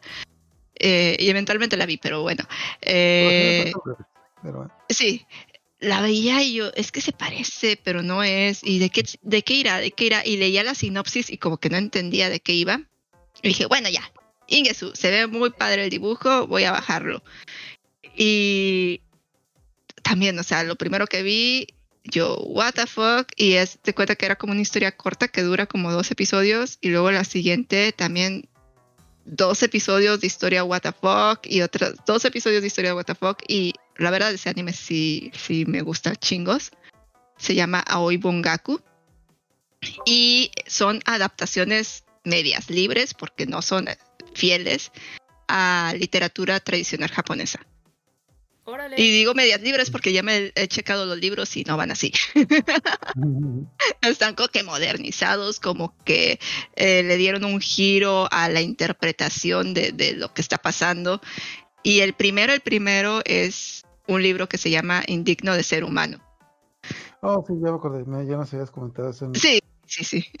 Está es mucho sobre la psique humana, sobre la introspección. so- y obviamente yo estaba así de que, what the fuck que estoy viendo, pero me gusta ese tipo de, de, de- de cosas. Entonces, entonces me ¿qué quedé ahí. tenías? ¿Ocho, nueve? No, ya estaba grande. O sea, te digo que fue ya cuando ya empecé a consumir anime por mi cuenta. Tendría unos 22, 23 más o menos. No sé, te imaginaba como que los dos años de que sí, filos. Oh my God. Ah, bueno, ah, bueno, o sea, te- a los, ¿qué serían? ¿Seis, siete años? Estaba viendo esta cosa que pasaban en MTV de, de la ¿Neoflux? vieja ah, a Neoflux. No, no- no es anime, pero. No, no es anime, pero, o sea, ese tipo de, de, de- cosas raras ya vienen de, de paquete desde que estaba chiquilla, o sea. Ok. De hecho, ah, bueno, a mí que me tocó, que a lo mejor si les gusta, ust- me voy- mm, te van a molestar un poco, pero un anime que yo lo vi por la estética y no me gustó para nada fue Chobits. Porque, Me gusta Chobits. Excelente, bien. Tenía una amiga que le gustaba mucho Chobits. Y el arte de Chobits es muy bueno. De hecho, yo veía los. eh, se ve muy bien. De hecho, yo yo veía el arte y como era pues, pues imágenes sin movimiento, era tan estilizado que yo no me imaginaba cómo se iba a ver en movimiento. Y dije de que no, pues esta cosa debe estar muy buena. Y pues una chica con la que andaba saliendo me dijo que era su anime favorito. Y como todo buen imbécil, fue como todo buen imbécil. Recuerdo que no me gustó el primer capítulo, no me gustó el segundo, pero yo en todos los malditos pósters siempre vi a Chi, la protagonista, y a Chi y a la hermana de Chi. Y yo estaba esperando de que, bueno, en cualquier momento va a salir la hermana de Chi y va a pasar, pasar algo. Spoiler, no sale, No pasó nada. no Eso no pasa, no pasa, es como que De Sale en hecho, el último capítulo, el maldito, el maldito personaje. Es como que, ¿por qué lo ponen todo el pinche arte sale hasta el último capítulo? Es como que algo va a pasar, de, algo va a pasar. No, no pasó nada. de Clover es similar a Chobits. Ajá, la, la, la protagonista. Y el manga está, uff, Hermoso, Ah, de hermoso. hecho, eso- eso es precioso, precioso. Y la edición arte- que se aventó de Literal Beat, Sí, en mi eh, corazón. Ah, la de- Yo la de- tengo, yo la tengo, pero aquí el- no. Como fuera el banana que tenía las portadas con. Estaba muy buena. Sí. Lo que Yo pasa es de tengo- que. Bueno, nada más. de La esta cosa esta de Chobits. La cerecita del pastel es después de que me aventé todo eso. Después de que aventé todo eso, porque esta chica me dijo que es- era su anime favorito. voy a verlas de que, oye, es que vi esta cosa y como que no la entendí, ¿por qué te gusta? Ah, no, yo no lo he visto, pero me gusta el arte yo. ¡No! ¡Lol! Ajá. ¿Está bueno? Yo, no, no lo está. Olvídalo. Y no, no le volví a hablar a esa persona, como que nunca. No son así como que. Ajá. No, y luego el detalle de que el, ar- el arte de Chobits, el arte está muy bien, pero el arte que ponen de Chobits no es el mismo arte de la animación. La animación es. No está tan. No es, no, no es mala, pero no le hace tan. No le cumple al arte promocional que tiene. Promocional es demasiado, demasiado estilizado. Y pues cuando se mueve, la animación. Nuevamente, no es mala, pero pues no, no se parece tanto a lo que te promocionan.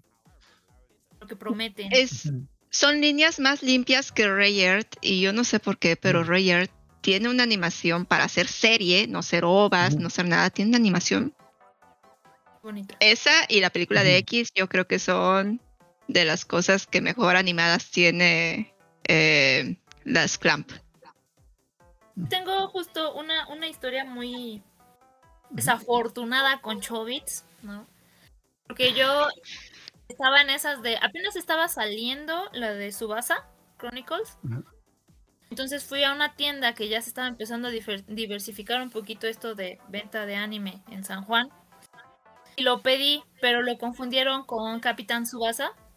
Dijeron, no, no lo tenemos con la de Supercampeones. Sí, Ah, supercampeones. sí, sí, sí. Es que yo, ¿con- ¿por qué? Ah, Subasa, Subasa, Subasa, Subasa. Ajá, justo. Entonces dijeron, pero te recomiendo Chobits. Y yo dije, bueno, va.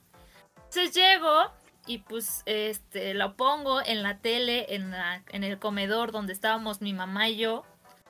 Dije, pues a ver de qué va, ya me habían recomendado, se ve muy bonita y charalá, ¿no? Pues empiezan todas estas escenas como, no sé si decirlas, echi, en donde pues la monita está semidesnuda, el tipo está buscando el botón de encendido, y yo así de, ah, no puede ser.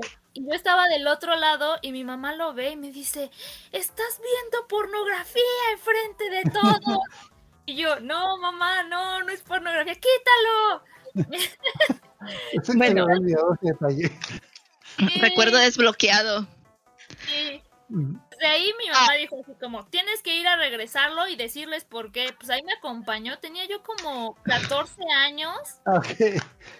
Sí, a regresarlo y hasta el chavo dijo, pero si está bien bonita, no, no, no. Y, y mi mamá, no, le están vendiendo pornografía. Y de ahí, de por sí mi mamá no le gustaba el anime, de ahí menos. Me acordé, Pero- de ese, me acordé de ese meme de que anime cuando entra tu mamá, una escena bien sangrienta. Anime cuando lo ves tú, tipos platicando. Anime Sí. cuando entra tu papá y una escena ya hoy es como que. No, por Dios. Fíjate que yo tuve papás muy laxos en eso, o sea, realmente eh, no nos vigilaban tanto lo que veíamos y nunca les molestó que viéramos Caballero Zodíaco ahí en medio de la sala, Red Stimpy o cosas así. Nunca, nunca me dijeron nada. Pero ahorita que estabas diciendo lo de Chobits, desbloqueé un recuerdo de cosas que viste porque te llamó la atención la portada. Miyuki Chan in Wonderland. Ah, No sé qué es eso. Vi, vi la película. La película, pues era de, de, de, de Clamp, ¿no? Y, y Ray Aird y X y pones esa cosa y es casi hentai. sí, No. esta cosa. Sí, sí, sí. Las peores, para mí parecer, de las peores obras de Clamp, su estética como siempre es hermosa, pero la historia es una basura. A mi parecer. No sé qué tenían en la cabeza cuando lo hicieron. Vender, yo creo. Hacerse famosas. No sé. ¿Es de los primeros Eh, o...? Miyuki No. Chan in Wonderland es una chica tipo Alicia en el País de las Maravillas que Sí, va corriendo a la escuela. eh, bueno, para los que no sepan, va corriendo a la escuela, se le está haciendo tarde y de repente ve a una conejita de Playboy. En lugar de un conejo blanco, ve una conejita de Playboy adelante diciendo que se le está haciendo tarde.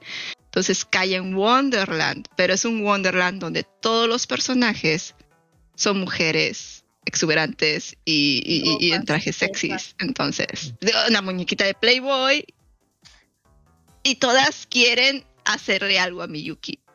Ujú. Todas. No sé, nu- nuevamente ese meme de que, ah, caray, esta no es la película de Alicia en País de Maravillas que yo esperaba. Mm, Creo que, creo que compré la película equivocada. Y luego, no sé si, si, porque nada más leí el manga, no sé si en, en el- la película o las ovas sale que de repente se mete como en diferentes universos, pero en todos los universos en donde se meten hay una batalla y la batalla es quién le quita la ropa primero a la otra.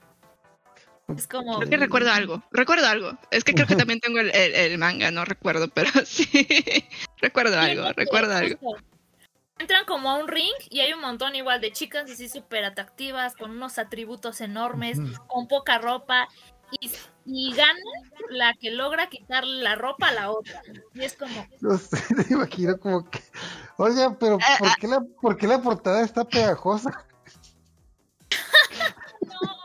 no, ¿Por qué las páginas están pegadas? no, por Dios, esta la compré de uso, no digas eso. ¡Qué horror! No, es que es No está tan subida de tono como para provocar eso. Se se queda en el echi, se queda en el echi. Pero sí, sí está. Ah, su máquina, o sea. Bien, es- acabo de escuchar hace poquito que las cosas más pervertidas salen de las autoras femeninas de Japón.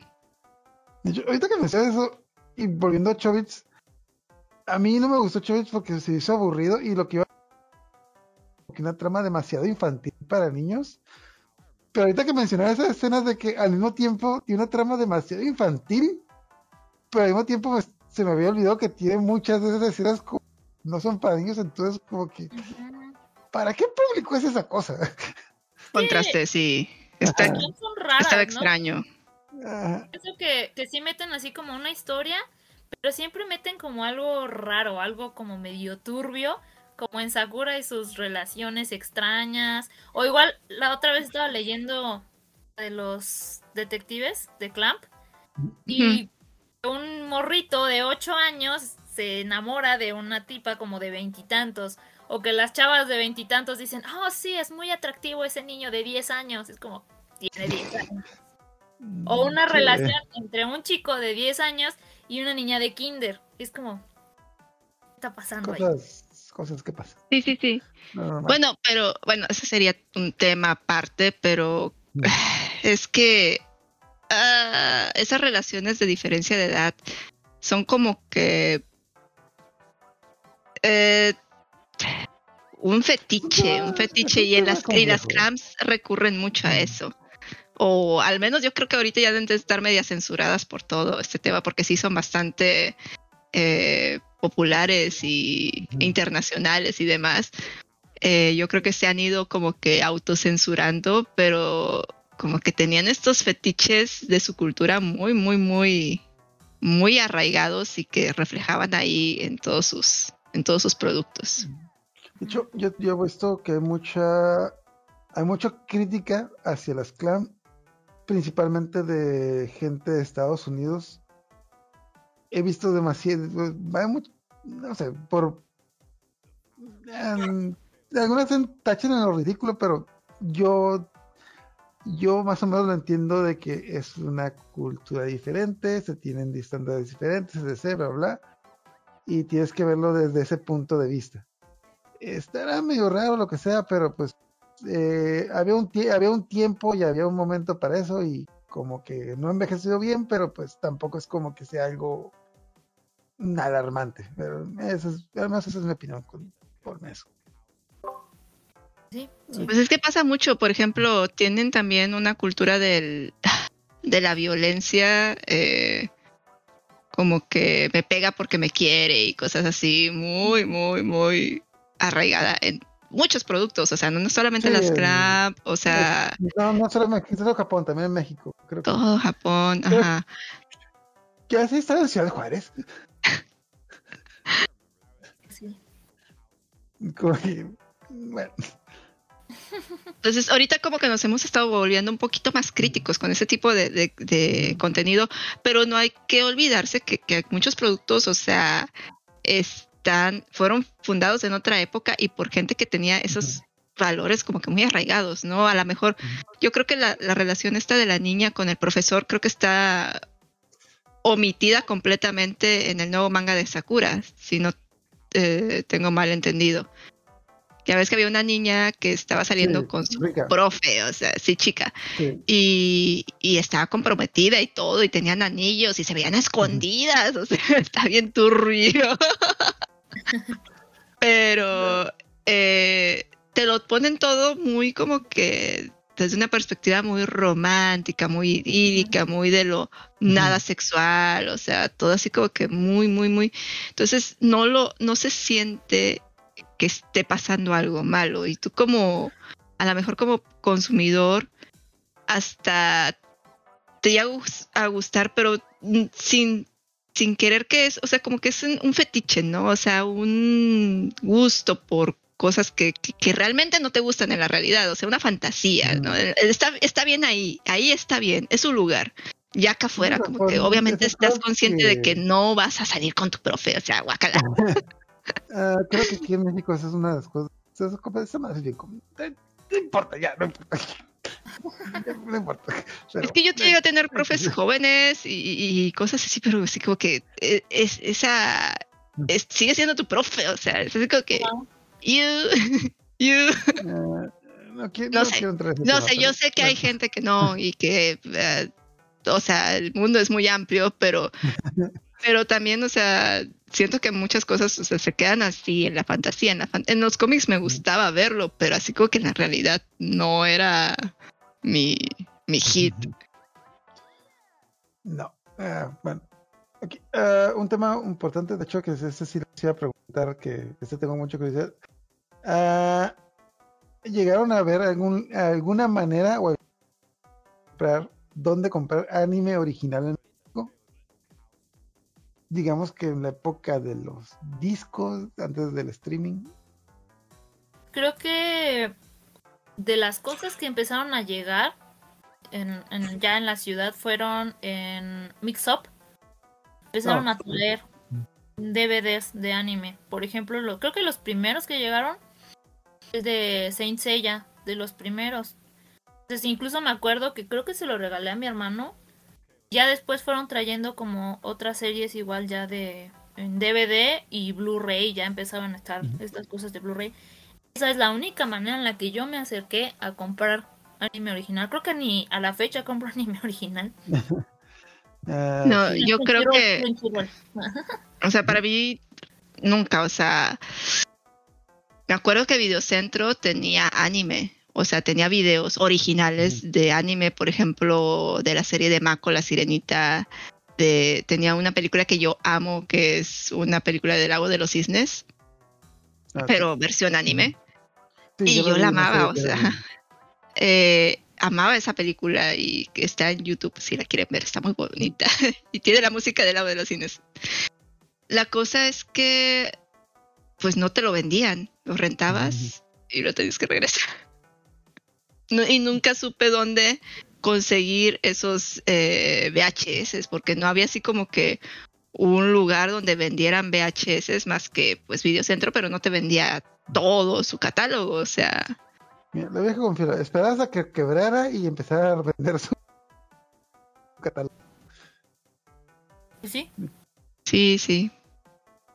Pero, ah, de hecho, a mí también me tocó la Pero luego las películas ya estaban dañadas de tanto que las vieron. Ah, sí, está ese detalle. De hecho, eso es algo que me que, eh, bueno, los videoclubes tenían mucho anime de catálogo, pero pues, nuevamente no lo, no lo vendían, lo rentaban. Es, era, pues, era su negocio. Entonces, como que sí tuvieron como que esa racha de que comprar, eh, bueno, no tanto anime, cine de arte. Y entre eso venía el anime y es como que te lo rentaban de catálogo. Yo me acuerdo que tenían la serie completa de Evangelion en español latino. Y yo así de que la quiero comprar. No, la puedes rentar. Y luego la pirateo. No me compró otra VHS para poderla copiar. Ah, sí, pero no quedaba igual. Eso sí. Sí, eh, de hecho es como que ah, sí lo grabé así, pero es como que ah, sí, se veían. No. Tenía un sonido así. tenía un montón de líneas como que de hecho, ah, de, hecho, es lo que mencionaste. el de Cabello Ciego compraste, ¿no recuerdas cómo era la caja, ¿Vienes agua? Mm, que es, no me acuerdo. Si no mal. De hecho, ya me acordé que no la compré, no se la compré a mi hermano porque porque no tenía un ingreso económico. El que sí le compré fue el de Evangelion. Pero me acuerdo que estaba muy estética. Creo que era de metal. Algo así como con la con la caja, ¿no? De donde iba la armadura. Y ahí venían los, los DVDs, creo. De hecho, eso es lo que iba a mencionar, de que más o menos yo creo que por el 2010 y salió una, salieron varias eh, pues negocios que empezaron a vender anime original, pero lo vendían exageradamente caro. Y yo me acuerdo que me tocó ver esa caja, que era una caja, digamos, muy grande. No era, era como que cinco cajas de DVDs pegadas.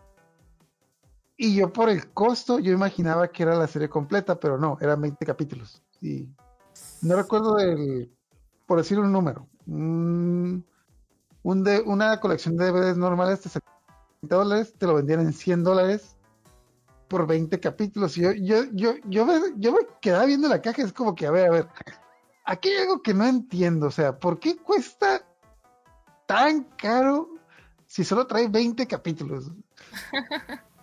y de hecho me acuerdo mucho de ese, nuevamente porque yo di muchas vueltas en convenciones y me acuerdo de ese negocio que va a dar Tower o algo así. Tower, Tower, Tower es algo, algo que sea Tower. Y siempre en las convenciones siempre había ese puesto que vendía anime original, pero nadie nunca les compraba nada porque está bien caro, o sea, no sé, no sé qué estaban pensando. Y de hecho la, la caja se veía muy bien.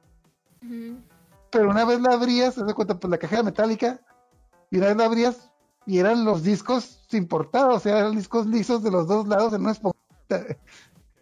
Para poderlos voltear. Ajá, supongo. Pero es como que yo, yo que, a ver, a ver, aquello que no me cuadra, entonces, no sé qué, no sé si era un problema de licencias, no sé si era un, si era como que una mala decisión de un, inversionista que dijo de que esto es oro puro, yo tengo, ah, yo tengo la. Yo soy el único que puede vender Seiya y todo el mundo lo va a comprar. Pero no, este negocio se fue, se, se, se fue la quiebra. Recuerdo haber comprado una película de Ranma original. Sí, ya me acordé. En un. Eh, ajá, en. y traducí. Y doblada al latino. ¿Con la voz de Ranma del anime? ¿O con la voz de Ranma? No recuerdo si tenía la voz de Ranma del anime, era una, eran, de hecho, eran unos ovas, no era, no era exactamente una película. Eh, me acuerdo dónde la compré, era en una tienda estas aquí de local, semi locales, o sea, un, como un Walmart, pero más, más de la localidad. Creo que nada más hay acá en, Tamaulipas, se llaman Grande, y tenían un lugar donde vendían cassettes y tenían así como que poquitos videos así de repente que traían películas. Entonces, sí me acuerdo haber visto ahí Ranma y haberla comprado en VHS original. Pero era bien raro encontrarse animes, que era, aun, cuando ya era un poquito más popular, porque por pues Ranma ya es, ya, ya tenía sus años que se había terminado de transmitir y los OVAs estos como que apenas los estaban sacando, era raro encontrarse anime. Tengo una película pirata de un Dragon Ball, de un OVA de Dragon Ball, donde uh, era casi todo la segunda parte de Dragon Ball, donde se topan con Chaos y Tenchin Han, pero aquí Chaos era un príncipe y Tenchi era su, su como que guardaespaldas, una cosa así. Entonces, eh, era una historia como que un nova, un extraño, porque no... Tengo entendido, creo que es el piloto para el anime y ya luego lo convirtieron en película. O sea, era como que un, era como que un piloto antes de hacer el anime pero ya luego que estrenó el anime dijeron de que pues ya tenemos esto, lo podemos vender como una película. Pero sí estaba muy... Y eran como ovas, porque eran, eran varias, no nada más es esa. Hay como tres de Dragon Ball normal. Y, ah, y, creo que son películas. Ajá, sí, todas son así como peliculitas. Y son como una historia como que resumida y alterna. porque hay una de la patrulla roja, y una de, de cómo se encuentra Goku con Bulma, o sea, Ah, y la de Ten Han con Chaos. Aquí. De hecho, bueno, ya para terminar algo, algo muy bueno. Cosas de otakus que solo pasan en México. Creo que más, vámonos de lleno. Vamos a empezar con lo que creo que a todo el mundo le sacó de onda. ¿A ustedes tocó ver en vivo el episodio de Rosa de Guadalupe Cosplay Salvamos al Mundo? No me tocó, lo vi después. Ajá, igual. Ay, qué mal. pero me tocó el drama, el drama en internet, así de que, ¿qué hicieron? ¿Qué?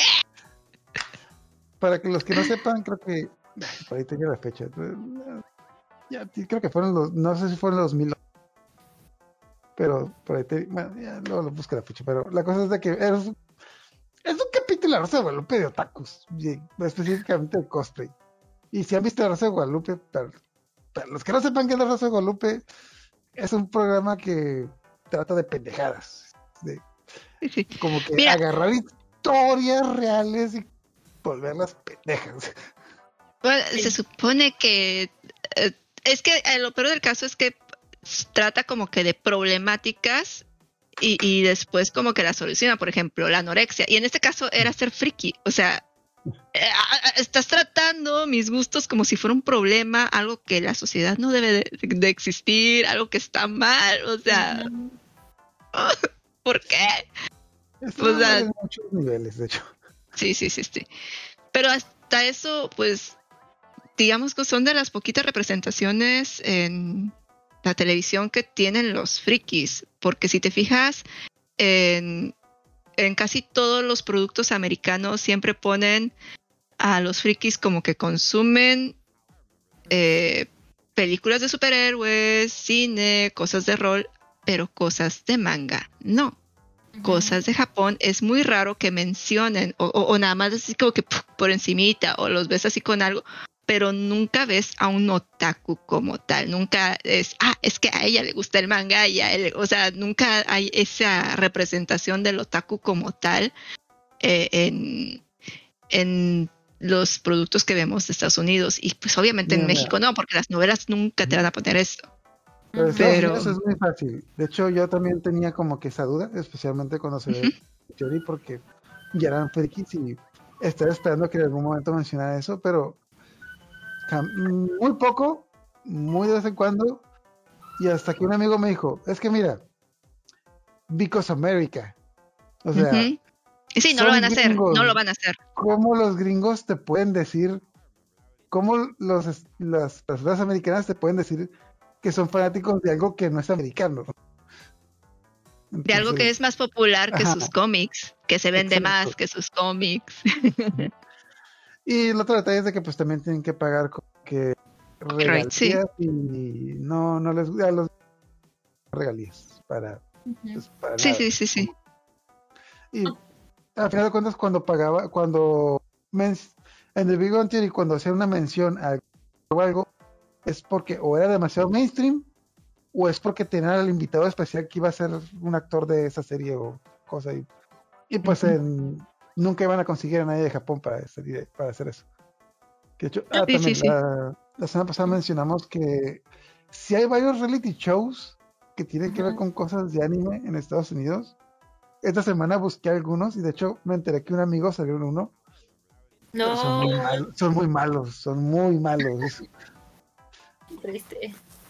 precisamente por lo mismo. O sea, no al grado de la Rosa de Guadalupe, pero son malos porque se nota que los productores no saben qué diablos están haciendo. triste.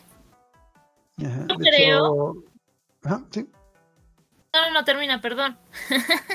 Ah, que el- los, algunos de los que recuerdo es el de, se llama Heroes de Cosplay, en, en inglés Heroes, eh, Heroes of Cosplay, y el otro es Cosplay Melee, y hay otro, ah, me acuerdo, eh, era un programa de MTV que no trataba de anime, pero tenía varios, varios capítulos de Mate, se llama Mate, que no, ok, Mate era un programa donde un adolescente tenía un sueño y contrataban a alguien para cambiar el look. Entonces, hay varios capítulos donde hay frikis, otakus, que quieren ser algo y les quitan lo otaku, precisamente. Es lo que. No, qué triste. Ah, y de hecho, sí hay, una, hay un episodio de una chica que quería ser modelo y le gusta el anime.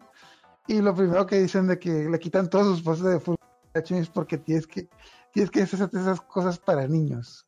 ah. De que, Para niños. ajá, cosas para niños. Entonces, qué bueno Seguimos siendo una minoría, hay que admitirlo, Eso, seguimos siendo una eso. minoría. O sea, no podemos imponernos así porque pues no es, no está bien. Justo No eso es lo que yo creo que sea creo. minoría, pero sí. Creo que sí, porque al final tardó un buen en llegar el anime como tal.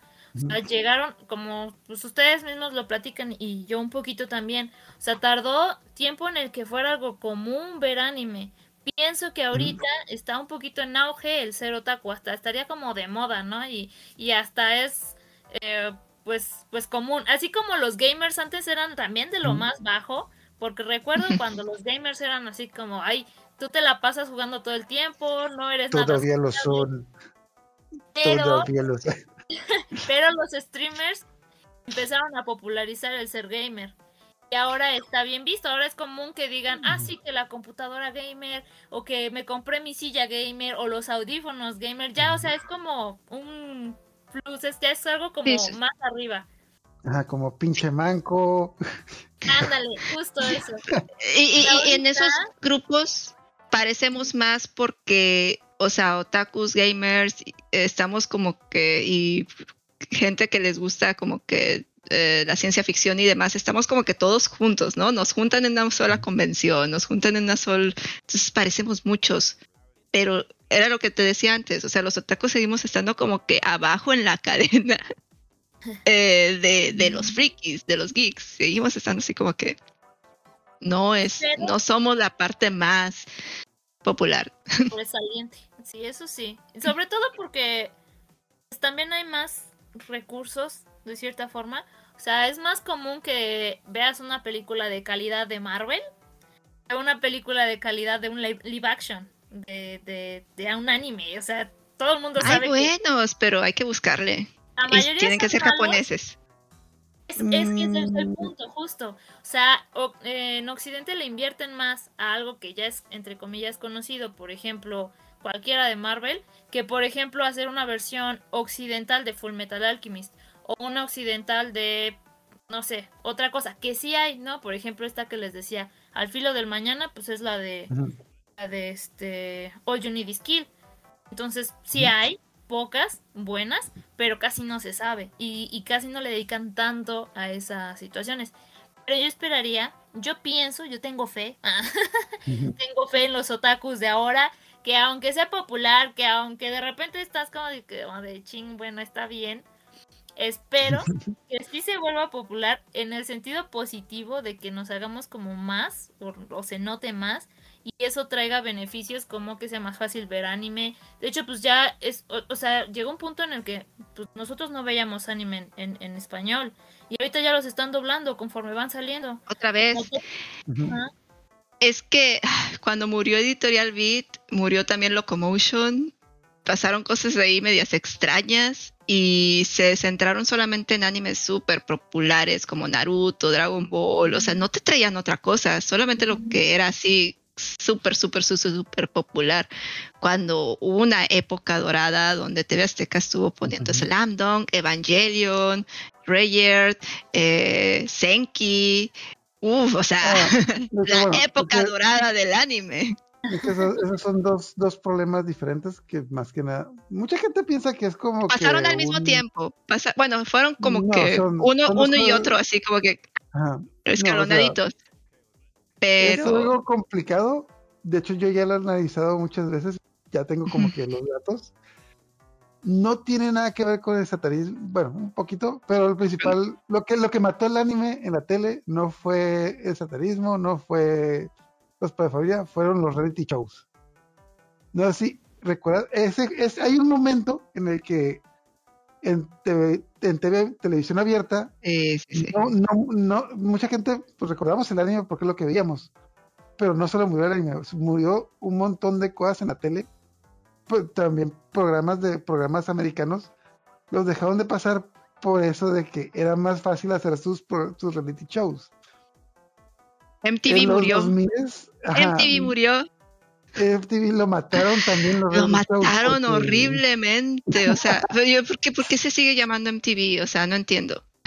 Porque, pues así se llama. Porque te llamas Porque Carlos. ya no tenía nada que ver con música, o sea, nada, nada, era bien raro. Y luego abrían otro canal de música, eh, no me acuerdo cómo se llamaba, ah, había otros dos canales de música y poco a poco iban siendo invadidos por los reality shows, o sea, había así como, como una masa así de que, como un cáncer que los iba invadiendo Ajá. y yo, no, quiero ver videos musicales, dejen música, por favor.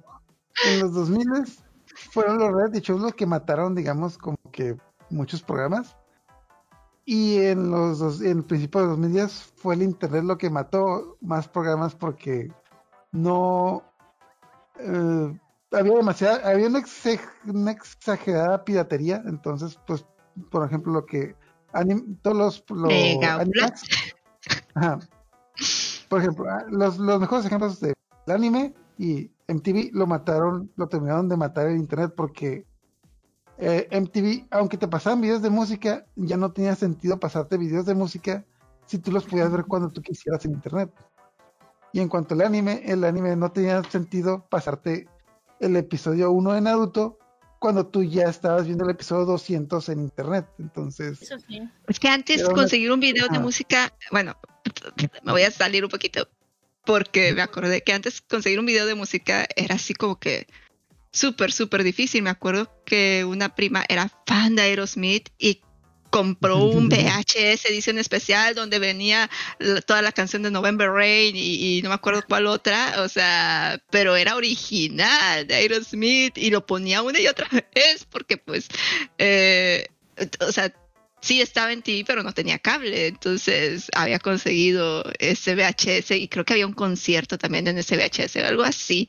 Pero era, era muy difícil eh, tú tener acceso a los videos musicales como que como consumidor promedio. Pues, pues no era así como que. pero luego Y- llegó YouTube. Pero en TV también tenía como cosillas de anime, ¿no? Cosas medias. Ah, un rato. llegó a tener, llegó a tener cosas raras. Vino y se fue. Bueno, aquí en Sí, México, en Latinoamérica no tanto, en Estados Unidos MTV sí llegó a pasar anime un rato, pero eh, Sí, sí, algo, algo tengo entendido que tuvo, tuvo ese, ese, mm, y pasaban anime muy adulto, porque en MTV eh, se pasaba como que cosas sí, más. se pasaba, es MTV, era MTV, bueno, era MTV. De ahí pasaron la segunda temporada de Remy Stimpy, esta media extraña. Sí. con- Aquí, eh, de hecho nos salimos un poquito del tema, pero bueno, ya para terminar, cosas de otakus que nomás pasen en México, que ustedes recuerden. mm, es algo que recuerdo que empecé a ver en las convenciones en la TNT. Como ya no existía Beat, empezaron a sacar mangas pirata. Pero no estos mangas como creados en México, sino scans impresos con su portada y todo eso. Eran scans. Y, y tú decías, es que ese nunca va a llegar aquí, jamás en la vida. Y empezaban a comprar, pero había un puesto en particular que traía un montón, un montón, un montón de mangas pirata. Y todavía encuentras mangas piratas. La otra vez vi unos en, en Mercado Libre. De... buena calidad, por si- pa- Pues estaban ¿Te bien, portada? ¿Mande? ¿Te dan portada color? sí, pero justo era como súper delgadita. Era como, Ah, como sí. los de Vic, que no tenían sobrecubierta. Nada más era así como el cartoncito, muy delgado, y todo el, el scan, pues delgado, y como los scans, algunos salen borrosos y salía borroso. Nunca compré uno, pero yo sí quería comprar uno. pero sí quería. Ah, pero no era por No me tocó. No, no era por no era por el dilema moral, era por Por el dinero físico, por falta de dinero físico. de que no me voy a rebajar a eso. No, sí me voy a rebajar. Pero no tengo el dinero. este, Así. No, pero, y todavía están, todavía vi la otra vez, no, no sé cómo se llaman, porque ni siquiera, obviamente no los traducen, no traducen la parte japonés, está como, como un tomo japonés, y estaba también Helsing, así como los 10 tomos de Helsing, a pesar de que ya lo publica Kamite, estaban como en 300 pesos, una cosa así como dices, ah, no, pues sí conviene, pero es falso, es pirata.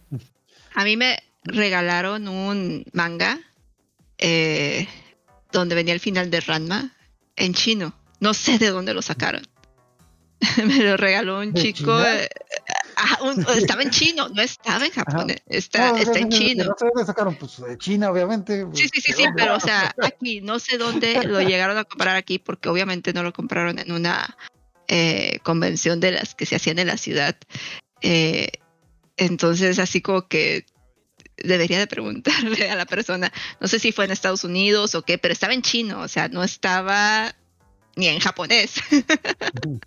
Entonces, sí, o sea, yo creo que de repente la piratería y como los puertos de repente sí traían cosas bien raras, como eso que les digo, que el final de. Evangelion en japonés con subtítulos en chino, o sea. o sea, no, no te llegaba anime eh, en su idioma original, lo podías ver en su idioma original y te lo tenías que imaginar y, y- porque no tenía Ajá. subtítulos ni en inglés, de perdido como que tú dijeras, bueno, un poquito inglés ahí más o menos. No, no, no, japonés, así, vételo. Y lo vas a, ver los porque a los y lo ibas a ver y, y- y ni modo, o sea, y, y los disfrutabas aunque estuviera en japonés. Y veías películas y cosas que Lo mejor es que Mm, llegaba alguien no y tú le entendías la estabas trama. viendo, de que llegaba alguien y tú le estás viendo de que, oye, ¿lo entiendes? No. Que sí, lo entiendo. Claro que sí. ¿Tú no lo entiendes? Pues, es obvio. lo empiezas a entender por contexto. Mira, pues ahí está Ajá. Gato Samurai.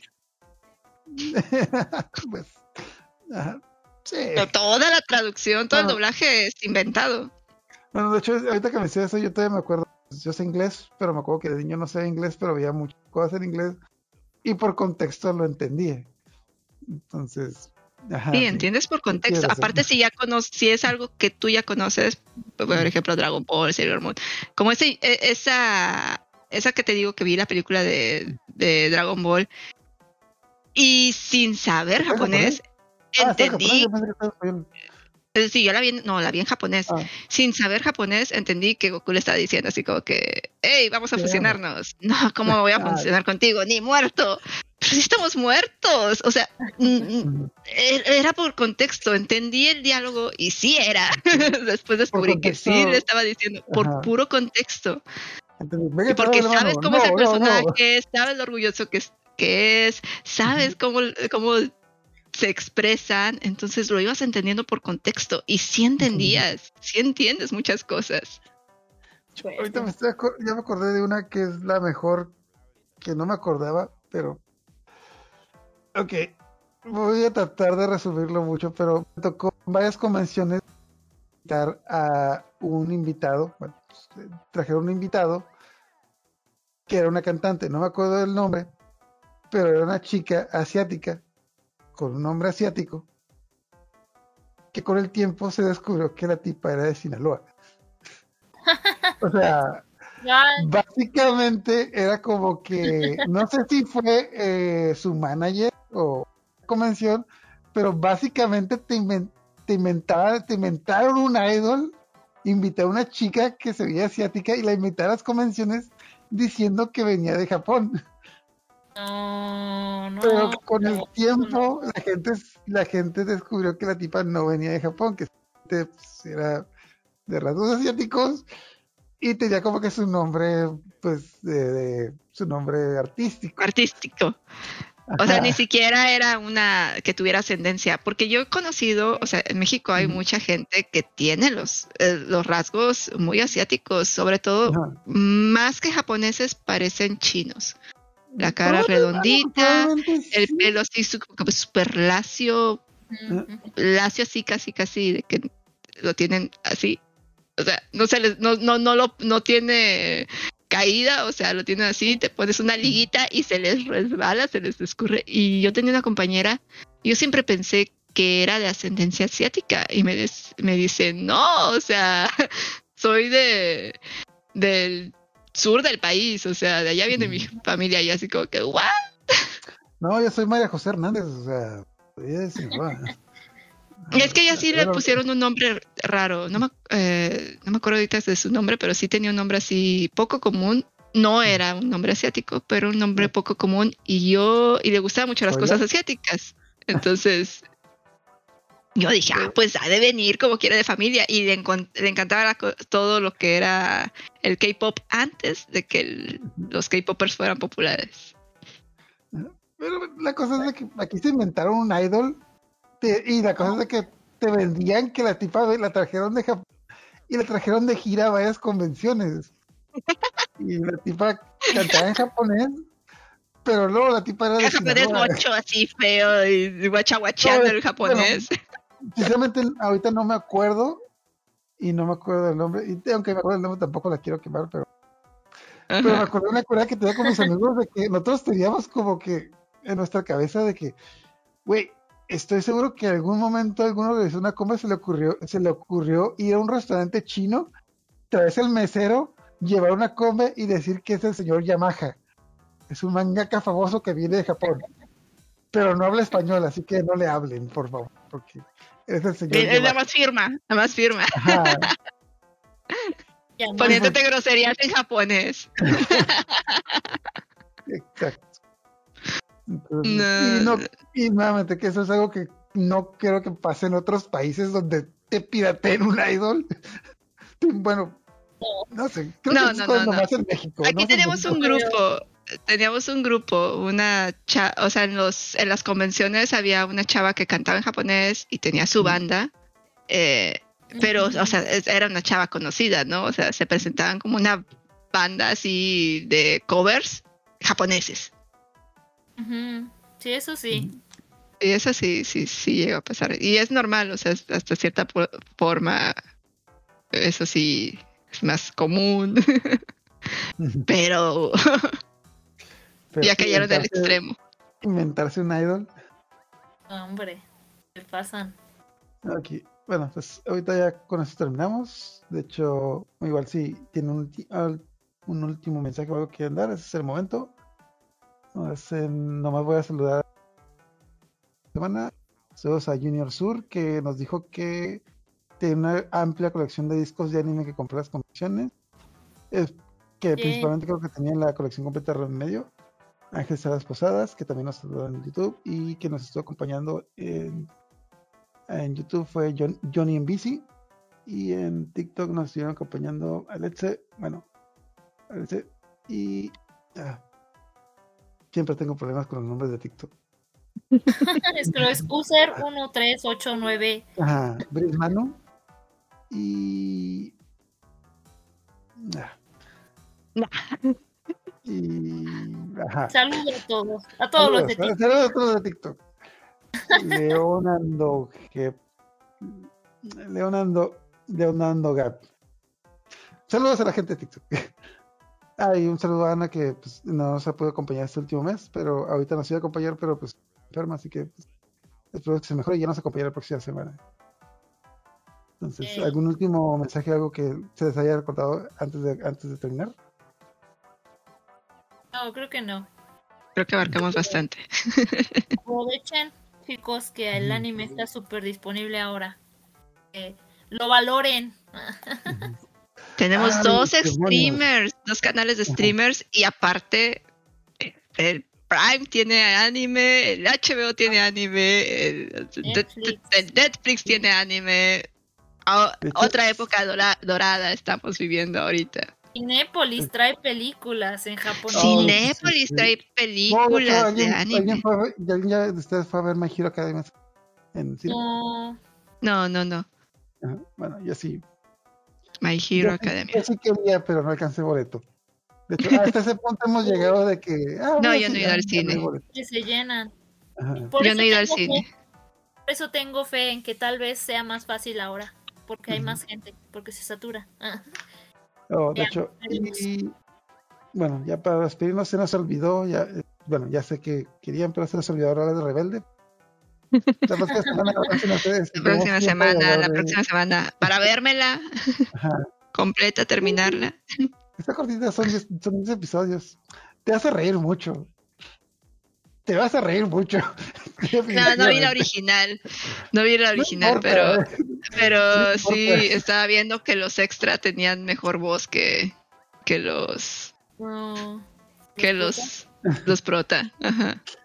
Para los que no sepan que es Rebelde es como que La Rosa de Guadalupe echa una serie. Sí, es eso, exacto. Es como élite mexicano, una cosa así. No, por favor, no, no, no les eches de por Dios, no seas tan, no, no, no hay que ser tan malos, Elite. No es bueno, pero es decente. México, Eh, un élite feo de Televisa. total. Ok, bueno, con eso despedimos. Muchas gracias por acompañarnos. Nos vemos la próxima semana. Váyanse. Te ves bien bonita vestida de japonesa. Ya párale, Hiroshi. No estás hablando como gladiador del horóscopo. Entonces, ¿cómo que no vieron la serie original de Rebelde? No la vi.